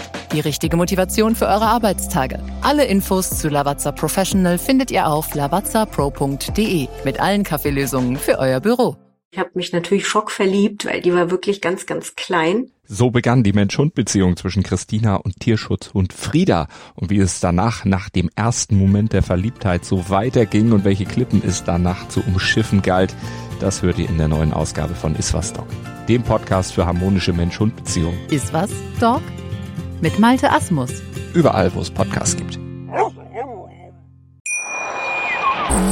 Wir sind ein letztes Mal zurück bei Starting Grid, eurem Formel 1 Podcast auf meinsportpodcast.de und wir sind noch quasi mittendrin in der neunten Ausgabe unseres HörerInnen-Stammtisches und da steht jetzt das letzte Thema für heute an. Ähm, ja, ich habe ja schon ein bisschen gespoilert vor der Pause, Daniel, aber du darfst äh, gerne auch in deinen eigenen Worten nochmal wiedergeben, äh, was dich beschäftigt oder was du hier gerne in die Runde werfen würdest. Ja, genau. Und zwar ging es um die Frage, äh, wann und ob überhaupt nochmal eine Neuauflage des Deutschland Grand Prix in näherer Zukunft möglich ist und würde da gerne in eine Diskussion über das Für und Wider äh, mit euch einsteigen, äh, einfach weil mich äh, ja die Sicht von euch dazu interessiert. Ähm, Stefano Domenicali hat da ja Anfang Januar so ein paar ganz interessante und wie ich fand, aber auch ähm, ja zynisch anmutende Sätze fallen lassen in Bezug auf, auf Deutschland. Ähm, und äh, ja, würde mich da äh, würde, würde mich da äh, freuen, wenn ich da eure Meinung zu kriege. Also ich bin da tatsächlich äh, zwiegespalten, weil ähm, ja bekannt ist, dass Hockenheim und der Nürburgring äh, massive finanzielle Probleme haben und einfach auch die Antrittsgebühren nicht zahlen können aufgrund von jahrelangem Missmanagement und Fehlkalkulationen im Zuge der Umbauten, ähm, was da alles gelaufen ist. Das sind ja äh, ganz fürchterliche Sachen, die da passiert sind, wo man die Hände beim Kopf schlagen muss, äh, wie man sowas nur entscheiden kann, was damals entschieden wurde. Ähm, auf der auf dem Boom quasi, der durch die Schumi, äh, Schumania damals äh, gestartet ist. Ähm, und äh, was mich am meisten gestört hatte, war, ähm, dass äh, Dominikali gesagt hätte, er würde in, in Deutschland ähm, nicht das Interesse äh, ja. der Streckenbetreiber sehen. Ähm, wo ich mich frage, auf welchem Stern lebt denn der Mann? Äh, die Position der deutschen Streckenbetreiber ist seit Jahren unverändert gleich. Wir können uns diese Antrittsgebühren nicht leisten. Wir müssen wenigstens eine schwarze Null schreiben, damit die Formel 1 für uns attraktiv ist. Eben weil die gelernt haben aus den Jahren, in denen die sich so hoch verschuldet haben, äh, dass ja selbst im Fall Hockenheim die, die Stadt, die Kommune an sich äh, in die Bresche springen musste, damit das Ding irgendwie vor dem absoluten Kollaps gerettet werden soll. Also was, was stellt der Mann sich vor, ähm, was sich geändert hat? Ich meine, grundsätzlich, ich kann es auch nicht nachvollziehen. Wir haben mit Mercedes eine Premium-Marke als Konstrukteursweltmeister, die ist deutsch. Wir haben Sebastian Vettel, der immer noch in der Formel 1 fährt, sogar für ein klanghaftes Team wie Aston Martin. Ein viermaliger Formel 1-Weltmeister, jetzt mit Mick Schumacher äh, der in die Formel 1 kommt, von dem man große Dinge erwarten kann in den, in den nächsten Jahren. Einfach auch mit dem Namen, mit dem man äh, so viele Leute an die Strecke bekommen hat damals. Ähm, wieso gibt es keinen Deutschland Grand? Ich kann das verstehen, aber man muss aber dabei auch sehen, wenn es nicht möglich ist, dann soll es eben auch nicht sein. Und da würde mich mal interessieren, wie äh, ihr zu dem Thema steht. Möchte mal, Mercedes, ja. Glaubt ihr eigentlich, dass Dominikali gar nicht weiß, dass die Eifel in Deutschland liegt? Also als er das gesagt hat, ich dachte mir, sag mal, du hast ein eigenes Argument gerade entkräftet, weil äh, der Nürburgring ein Jahr vorher in der größten Pandemie unserer Zeit äh, eingesprungen ist und mit Fans äh, ein Rennen veranstaltet hat 2020. Ja, für Umme, aber trotzdem haben die sich dahingestellt und das gemacht. Mhm. Also das ist, finde ich, war das, also dieser Mann gehört, also ich weiß auch nicht. Aber bitte, Prince oder wer auch immer. Zu Mercedes hattest du ja schon gesagt, die als einen Treiber, der dahinter stehen könnte. Dazu kommt ja demnächst dann auch noch der VW-Konzern. Ja.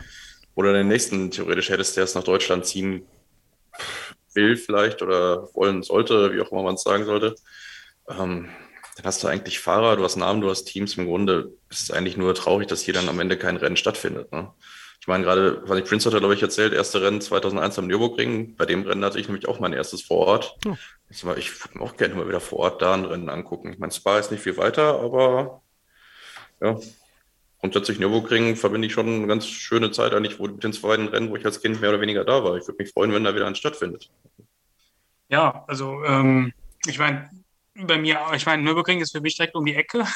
Hm. Von daher äh, würde ich mich eh darauf freuen, das, weil Nürburgring ist für mich halt der Deutschland Grand Prix, so, weil, wie gesagt, ist halt bei mir in der Nähe. Aber ich sehe das wie gespalten. Also ich glaube, also ich, mir fiel eben direkt das Wort ein, wo ein Wille ist, ist auch ein Weg, so ein bisschen. Also es ist einerseits hauptsächlich natürlich eine Finanzfrage, aber ich finde auch, dass der Motorsport in Deutschland halt nicht die Lobby hat, wie damals, beziehungsweise wie vielleicht auch in anderen Ländern. Wobei man auch sagen muss, die Formel 1 finde ich, ist schwierig, die da mit reinzunehmen, weil da sind halt die, die Antrittssummen so hoch, dass es da schwierig ist, ähm, ja, da nochmal reinzukommen.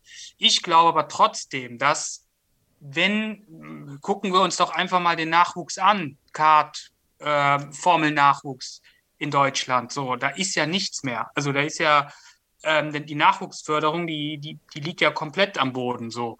Und ich, und das ist ja, Motorsport ist ja das eine Bereich, in anderen Sportarten sieht es ja genauso aus. Also ne, auch in Ausdauersport, Leichtathletik, Radsport und so ist es genauso in Deutschland. Da ist es auch überall, verlieren wir den Anschluss, Wintersport auch. Ähm, so, und im Motorsport ist es halt, glaube ich, so, dass hier, wenn hier nicht von der Regierung so ein bisschen damals, ne, Schumacher, da wollte natürlich jeder profitieren.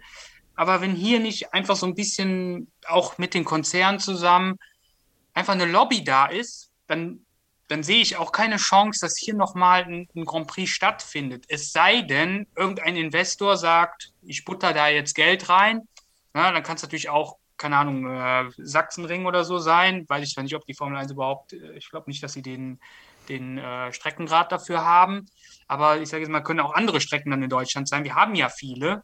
So ist es ja nicht. Ähm, aber ich glaube, ohne dass irgendwie so ein Investor oder ein Gönner kommt, glaube ich nicht, dass wir eine Chance haben, hier nochmal eine Formel 1 zu sehen, weil einfach die Nachwuchsförderung, und das wäre auch ein Rennen, weil dadurch würdest du auch Leute anziehen, die dann sagen, boah, jetzt fange ich aber mit dem Kartsport und was weiß ich an. Man müsste natürlich auch den Kartsport einfach billiger und einfach mehr fördern in Deutschland. Ich meine, da die, die Bahnen werden zugemacht, es wird, es gibt immer weniger, weniger Nachwuchsfahrer, die dann das auch überhaupt betreiben. Und ich glaube, das ist halt auch das Problem in Deutschland. Also in Holland ging es ja, klar, das ist dann der Max Verstappen-Boom. Den haben wir halt hier nicht mehr. Aber warum muss es hier immer einen Boom geben? Also Deutschland ist halt auch eine Nation, die sich immer an einen, an Leuten immer festhält. Das heißt, hm. damals Boris Becker, dann Michael Schumacher, dann Jan Ulrich. So, es muss immer eine Person in Deutschland sein, die dann die dann so ja alles auffängt und dann ist auf einmal ein Hype da und dann wird aber alles investiert, bis ins, bis ins geht nicht mehr. Aber sobald der Hype mal vorbei ist, so, dann, ja, dann ist es, ist, der, ist die Sportart im Prinzip, ja, egal, so. Und ich glaube, das ist halt der Hauptfokus, der Haupt, das Hauptproblem, dass es hier einfach keine Lobby gibt, um einen Grand Prix halt, ähm, ja, zu promoten. Und wie gesagt, Formel 1 ist eh nochmal eine Ausnahmestellung, weil da halt auch die, klar, die Anmelde, Gebühren halt extrem sind. Ja, da müsste man halt irgendwie einen anderen, weiß ich auch nicht, wie man, wie man das machen soll. Ich glaube, hier in Deutschland, ich kann mir das nicht vorstellen, wie das gehen soll die nächsten Jahre. Es sei denn, wie gesagt, ein Investor kommt irgendwie, der das finanziert. Ist halt die Frage, da ist halt wirklich dieses Interesse, sag ich mal, nicht da. Also das ist ja das, was äh, Stefano Dominicali auch sagt, dass er irgendwie diesen deutschen Markt wachrütteln will, ja. Deshalb, also ich frage mich halt, also du hast ja gesagt, ja, ist schon so ein bisschen so. Ich frage mich, muss er das überhaupt, dieses Wachrütteln? Also es ist ja klar, dass ein vorhandenes Zuschauerinteresse irgendwie die Grundlage ist für ein Rennen in Deutschland, um das irgendwie auch zu refinanzieren. Aber wie steht es gerade eurer Meinung nach, ähm, also von euch anderen jetzt, äh, nicht vom Prinz, ähm, um dieses Formel 1-Interesse in Deutschland. Das ist jetzt natürlich auch wieder ein Problem ne, mit Pay-TV, was wir jetzt ja gerade haben, nachdem RTL nicht mehr überträgt. Also würden da eurer Meinung nach noch genug Leute irgendwie an die Strecke kommen? Oder hat Prince recht und es ist einfach gar nicht so, gar nicht so gewünscht, sage ich mal. Ähm, oder es gibt diese, diese Leute einfach gar nicht in ausreichender Anzahl, wenn ihr jetzt auch so in euer Umfeld vielleicht mal guckt. In meinem, also in meinem Umfeld, Umfeld, merke ich es eigentlich gar nicht wirklich, dass das Interesse irgendwie seit RTL weniger oder seit RTL nicht mehr überträgt, weniger geworden ist. Also ich sage, in meinem Umfeld ist es eher mehr geworden, bedingt durch die Formel 1 Spiele auf dem PC und mhm. durch den WM-Kampf im letzten, äh, in der letzten Saison. Und weiß nicht, also ich denke mal schon, dass man es in Deutschland schaffen würde, Nürburgring oder Nockenheimring ausverkauft zu bekommen. Die Tickets, die übrig bleiben, die nehmen im Zweifel auch die Holländer. Also da würde ich mir wenig Sorgen machen stimmt, die gehen echt überall hin. ähm, also in meinem Umfeld, ich bin der Einzige, der Formel 1 guckt, insofern kann ich das schwer einschätzen, aber ich glaube, dass es eine große Abneigung dagegen gibt, wenn man quasi nur noch dafür spart, zu einem Formel 1-Rennen zu gehen. Ich glaube, die Zeiten haben sich da einfach so geändert, dass die Leute dann auch einfach nicht das bezahlen wollen für das Ticket. Ähm, und dann kommst du natürlich als, als äh, Strecke ähm, an, an einen Punkt, wo du sagst, ich kalkuliere jetzt mit Zuschauern. Das ist ja im Prinzip das, was Sandford gemacht hat. Die Vorverkauf in, mit, äh, mit drei Jahre Vorlauf machen. So ähnlich haben, haben das ja der Nürburgring und der Hockenheimring auch gemacht. Die haben ihre Kalkulation zu einem Großteil auf die Zuschauer, die kommen sollten, gestellt. Und die sind ja damit total gescheitert. Deswegen das ist das eigentlich gut, dass die, dass die Holländer den Max Verstappen haben. Aber wenn du das halt wirklich nur an dieser einen Galionsfigur ausmachst, ob das jetzt in den Niederlanden der Verstappen ist oder bei uns damals der, der Michael Schumacher, sobald die Person nicht mehr da ist, hm, dann sieht es schlecht aus. Ich meine, wir hatten ja Sandford nicht ohne Grund das letzte Mal 85 vorher im Rennkalender. Danach hat ja auch keiner mehr nach, nach der Strecke gekräht. Hat ja auch niemanden dann mehr interessiert, auch weil es ja in, in den Dünen da gelegen hat. Die, die Leute, die da gewohnt haben und die Naturschützer, die wollten das ja sowieso nicht mehr. Ähm, deswegen, ich finde das, ich das einfach schwierig, wie man die Leute dazu motivieren, so auf der einen Seite zu kommen. Auf der anderen Seite muss es aber so rentabel und profitabel sein, einmal für die Strecke, aber dann halt auch für die Formel 1 an sich, dass man sagt, ja, wir, wir, wir tragen wieder einen Grand Prix in, in Deutschland aus. Und ich glaube, das, was, was der Prinz gesagt hat, das, das stimmt. Das Problem geht eigentlich schon damit los, dass man im Prinzip gar keinen richtigen Nachwuchs mehr hat. Das ist ja auch was, was Ralf Schumacher schon öfter mal ähm, kritisiert hat, dass es für die Kartszene, für die deutsche Kartszene sehr, sehr schwierig ist. Und äh, ich glaube, man muss da wirklich an mehreren Stellen ansetzen, um da dann auch wieder auf der einen Seite ein größeres Interesse zu bekommen und auf der anderen Seite dann eben halt aus diesem Interesse heraus äh, dann Möglichkeiten ausloten, wie man dann ein Rennen entweder auf den Hockenheimring oder auf den Nürburgring zu bekommen. Ich glaube, eine andere Strecke, die bietet sich auch nicht an. Die Lausitz hat Anfang der 2000er versucht, die Formel 1 zu kriegen und hat, die haben es nicht geschafft. Und ich glaube auch nicht, dass da irgendjemand äh, im, im, Formel 1-Business wirklich hin will. Für die geht es quasi nur um die beiden Strecken. Ähm, ja, das ist einfach eine sehr schwierige und vertrackte Situation. Und ich frage mich halt wirklich, wie Dominikali es schaffen will, da den deutschen Markt wachzurütteln. Er hat gesagt, er will es versuchen, aber und natürlich muss man sich auch entgegenkommen auf beiden Seiten. Also ich kann auch verstehen, dass man sagt, die deutschen Strecken können sich nicht einfach auf den Standpunkt stellen, so wie es jetzt ist, ist es zu teuer, wir machen es nicht, weil dann kommt sowieso nichts zustande. Aber ich glaube tatsächlich, dass im Zweifel die Formel 1 den deutschen Strecken eher entgegenkommen müsste als umgekehrt. Das ist ganz interessant. Ich glaube, dass äh, ein wichtiger Faktor sein wird für Dominikali, so schnell wie möglich RTL wieder weitergehende Rechte zu geben. Also ich schätze mhm. mal, dass wir ab 2023 auch schon wieder wesentlich mehr Rennen bei RTL sehen werden. Ich kann mir nicht vorstellen, dass es da keine Neuverhandlungen gibt, ähm, beziehungsweise dass man äh, Sky dazu bringen wird, ähm, vielleicht mit einer Vertragsverlängerung über die Rechte, ähm, eine vorzeitige, da dann auch ähm, RTL mehr Rennen so äh, subzulizenzieren, weil Aufmerksamkeit bekommst du prinzipiell erstmal nur durch, durch äh, Erreichbarkeit. Und die ist natürlich durchs Free TV mehr gegeben. Und was halt sein muss, und ich finde, das ist aber auch eine, ein generelles Formel-1-Problem, gerade für die Traditionsstrecken, man darf nie vergessen, dass die einzige Einnahmequelle, die eine Strecke hat bei der Formel 1, die Ticketeinnahmen sind. Das heißt, sie müssen die Antrittsgage, die individuell ähm, auszumachen ist mit der Formel 1, mit dem Promoter. Ähm, die müssen sie ja wieder zurück reinholen. Das heißt, wenn jetzt die Formel 1 sagt, beim Nürburgring ist die Antrittsgage höher als beispielsweise in äh, Monza, keine Ahnung, weiß ich nicht, kann ich einschätzen, dann muss natürlich der Nürburgring die Preise so ansetzen, dass es sich dann wieder lohnt. Dann wird es aber wiederum schwierig, diese Karten zu verkaufen. Andererseits haben wir 2019 am Hockenheimring gesehen, der war sehr gut besucht. Ähm, da ist Mercedes aber auch in die Bresche gesprungen und hat das Ding veranstaltet, weil sonst wäre er nicht genau. gefahren worden. Also ja. das darf man nicht vergessen, weil das ist der Unterschied. Der Nürburgring gehört einer privaten, einer privaten Firma und der Hockenheimring gehört dem Land äh, Baden-Württemberg und quasi der Stadt Hockenheim. So, da sind nochmal ganz andere Sachen zu tun, bevor da mal wieder längerfristig Formel 1 gefahren werden kann. Da müssen ja ganz andere Leute gefragt werden. Da muss, muss viel mehr gemacht werden. Also da ist der Nürburgring auf jeden Fall schon mal der Top-Ansprechpartner für die Formel 1 für Liberty Media aktuell. Was Liberty Media machen muss, ist, dass die Strecken die Möglichkeit bekommen, Einnahmen zu generieren, die abseits von den Ticketeinnahmen sind. Sprich Merchandising, sprich Kost, äh, Kost und Logis. Also es muss möglich sein, dass man auch mit Bierverkäufen und das Problem ist ja auch, du kannst ja als Strecke, du hast einen Partner, keine Ahnung, am Nürburgring wird das wahrscheinlich Bitburger sein oder wer auch immer, aber du kannst Bitburger gar nicht verkaufen du darfst Bitburger ja offiziell gar nicht verkaufen. Natürlich gibt es an der einen oder anderen Theke sicherlich was anderes, aber ich glaube, selbst in Spa war es vor ein paar Jahren irgendwann so, da hast du nur Heineken bekommen. So, weil das ist halt der Sponsor, ne? Aber das muss ja dann, das ist ja alles wieder Geld, was dann an die Formel 1 geht. Und äh, wenn die Ticketeinnahmen das einzige sind, wie du Geld generieren kannst, dann kriegst du halt ein Problem, weil da läufst du halt Gefahr.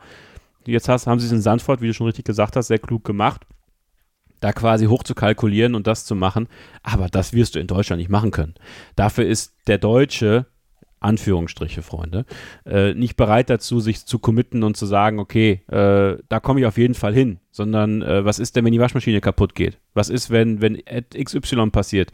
Dann wird das Geld, was du eigentlich gerade für die Formel 1 gespart hast, das wird dann dafür eingesetzt, dann ist das weg. Dann ist das kein Thema mehr in der Familie oder bei demjenigen. Also das ist halt, äh, da sind wir vielleicht auch ein bisschen unser eigener größter Feind, was es angeht, ähm, dass wir, dass wir da halt schon eher darauf achten, dass es halt wirtschaftlich sinnvoll ist, das zu machen. Ja, und dann äh, ist es halt auch zu teuer, mit der ganzen Familie mal eben zur Formel 1 zu fahren. Das ist ja kein Familienevent. Also wenn Glaubst du, da du denn, das wäre anders, wenn wir jetzt ein, wieder so einen Schumi hätten und wie jetzt Holland einen Max Verstappen gerade hat? Ja, ich glaube schon. Also ich glaube, dass es wichtig ist. Äh, ja, sorry, mal jemand anders von euch. Ich habe zu viel gesagt. Also ja, also das, das glaube ich zum Beispiel auch. Ich glaube, das ist der entscheidende Punkt. Anders, wenn man jetzt auch gerade sagt, 2018, 19, ja, warum kamen so viele? Klar, Vettel war in der, zumindest bis, bis zu den Rennen, ne, war ja immer Mitte der Saison Deutschlandrennen, äh, war im WM-Kampf in einem Ferrari. So. Ähm, das war meiner Meinung nach der Hauptgrund. So, und das, ich glaube, die einzige Möglichkeit wäre halt, dass Mick Schumacher irgendwann in einem Ferrari fährt dann um die WM mitfährt. Und dann würden aber auch, es geht ja nicht nur um die Leute, also das meinte ich auch eben nicht unbedingt die, das Interesse der, der Leute hier in Deutschland, sondern es geht eher um dies, das wirtschaftliche Interesse. So, und dann springen auch mal die Sponsoren auf. Da, äh, äh ja, und dann sagt dann auch vielleicht mal der ADAC, okay, jetzt investieren wir halt doch noch mal ein bisschen mehr in den Motorsport, um das halt, weil wenn dann Hype da ist, dann springt jeder auf. So.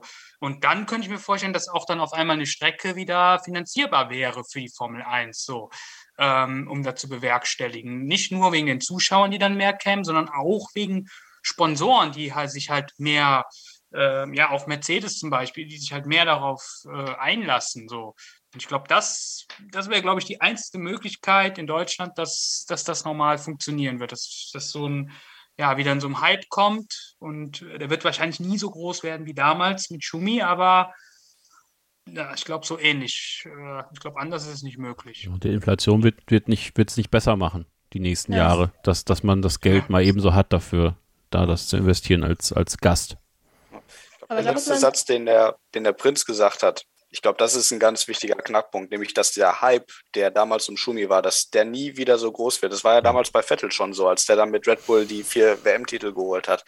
Trotzdem waren die Rennen in Hockenheim und am Nürburgring nicht so gut besucht wie äh, zu den besten Schumi-Zeiten. Also selbst Vettel hat die Leute nicht so an die Strecke gezogen wie Michael Schumacher. Und ich glaube tatsächlich, dass ein ähnlicher Boom nur zustande kommen kann, wenn Mick wirklich durchstartet mit Ferrari, weil dann kommt die Nostalgie wieder hoch, dann wird das auch von den Medien entsprechend aufgegriffen.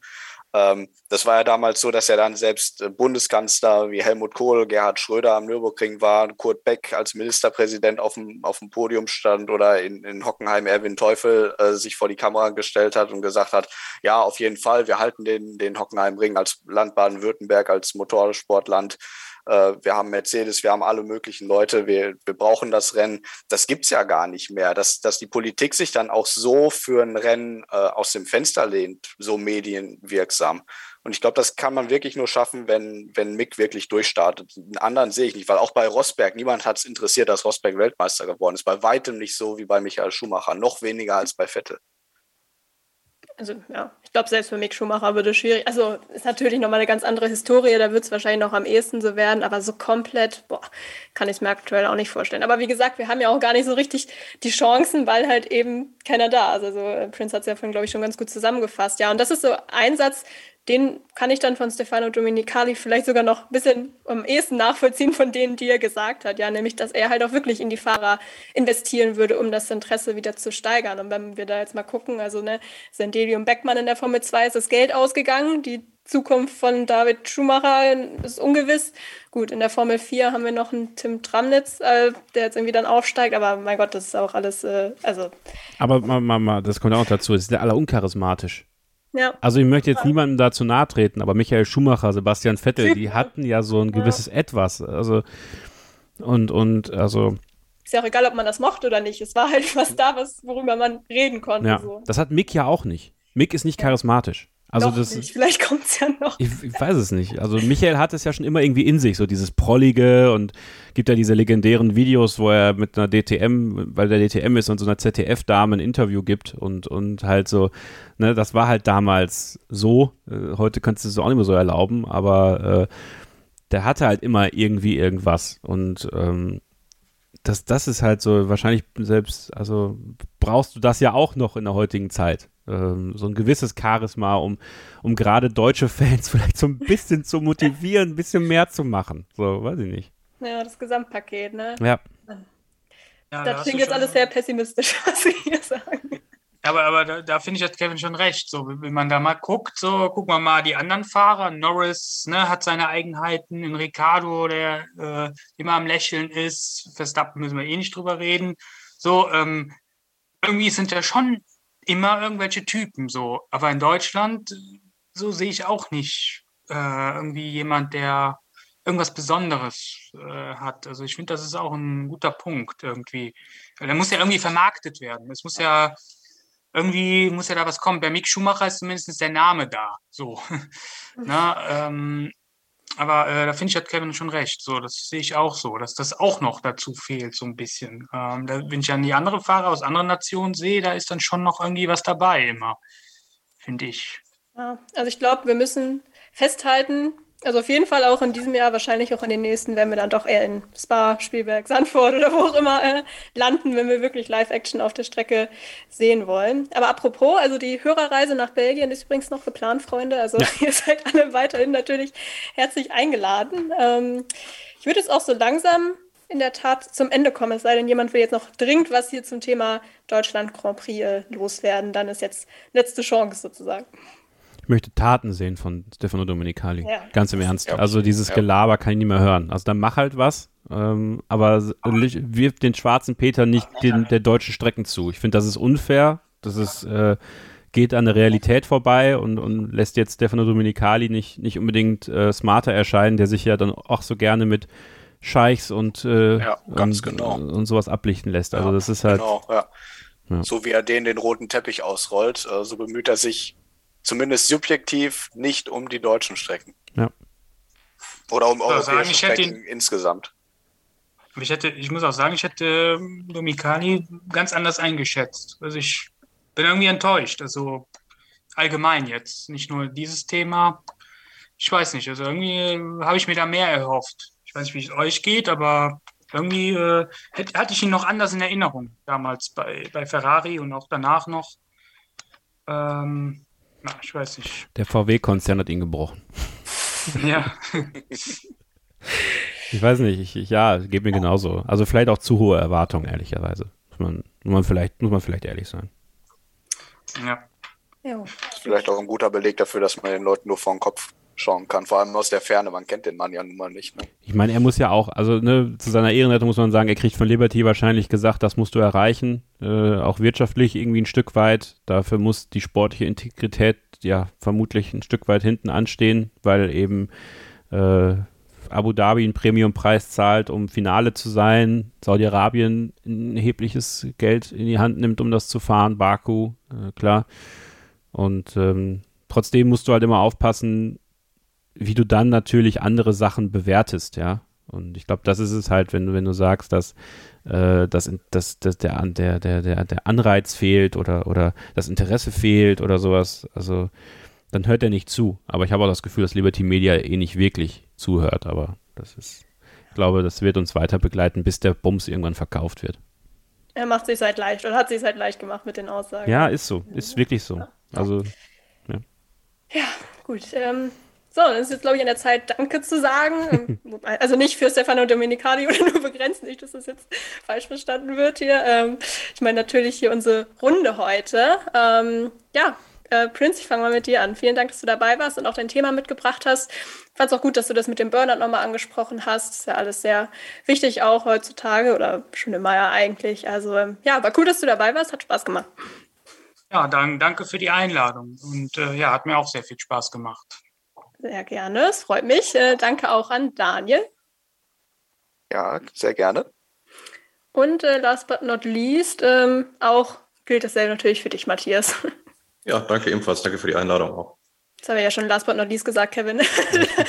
dir danke ich natürlich auch, weißt du ja.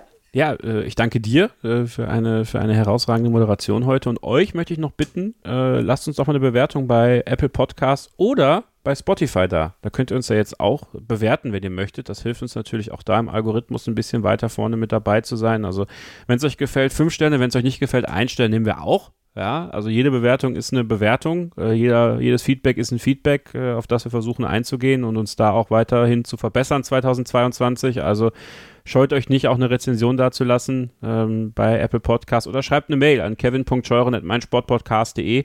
Wenn ihr Feedback, Lob, Kritik, Fragen, Anregungen habt, äh, sind wir sehr, sehr offen für. Äh, und äh, ich kann euch sagen, dass wir für 2022 wieder einiges Tolles geplant haben, was wir hoffentlich auch umsetzen können und äh, ihr hoffentlich weiterhin Spaß mit diesem Podcast habt und empfehlt ihn gerne weiter mit Spotify hatte ich hier auch noch stehen. Perfekt. Du nimmst mir halt so viel Arbeit ab. Das ist super. Dann bleibt mir, ich, äh, ja, ich kann mich eigentlich nur anschließen und äh, ja, kann auch noch mal appellieren, uns auf Social Media zu folgen. Findet ihr alles verlinkt und dann erfahrt ihr auch, äh, ja, wann wir uns denn hier wieder hören ähm, mit dem Podcast. Aber gibt es auch immer ganz viele andere tolle Sachen und äh, Fakten und so weiter zu lesen. Also würde ich einfach mal ganz objektiv empfehlen, da mal vorbeizuschauen. genau. Ähm, das war es dann jetzt aber wirklich für heute. Ähm, wir hören uns hier bald wieder bei Starting Grid. Bleibt gesund und keep racing. Starting Grid, die Formel 1 Show mit Kevin Scheuren und Sophie Affeld in Zusammenarbeit mit motorsporttotal.com und Formel1.de. Keep racing auf meinsportpodcast.de.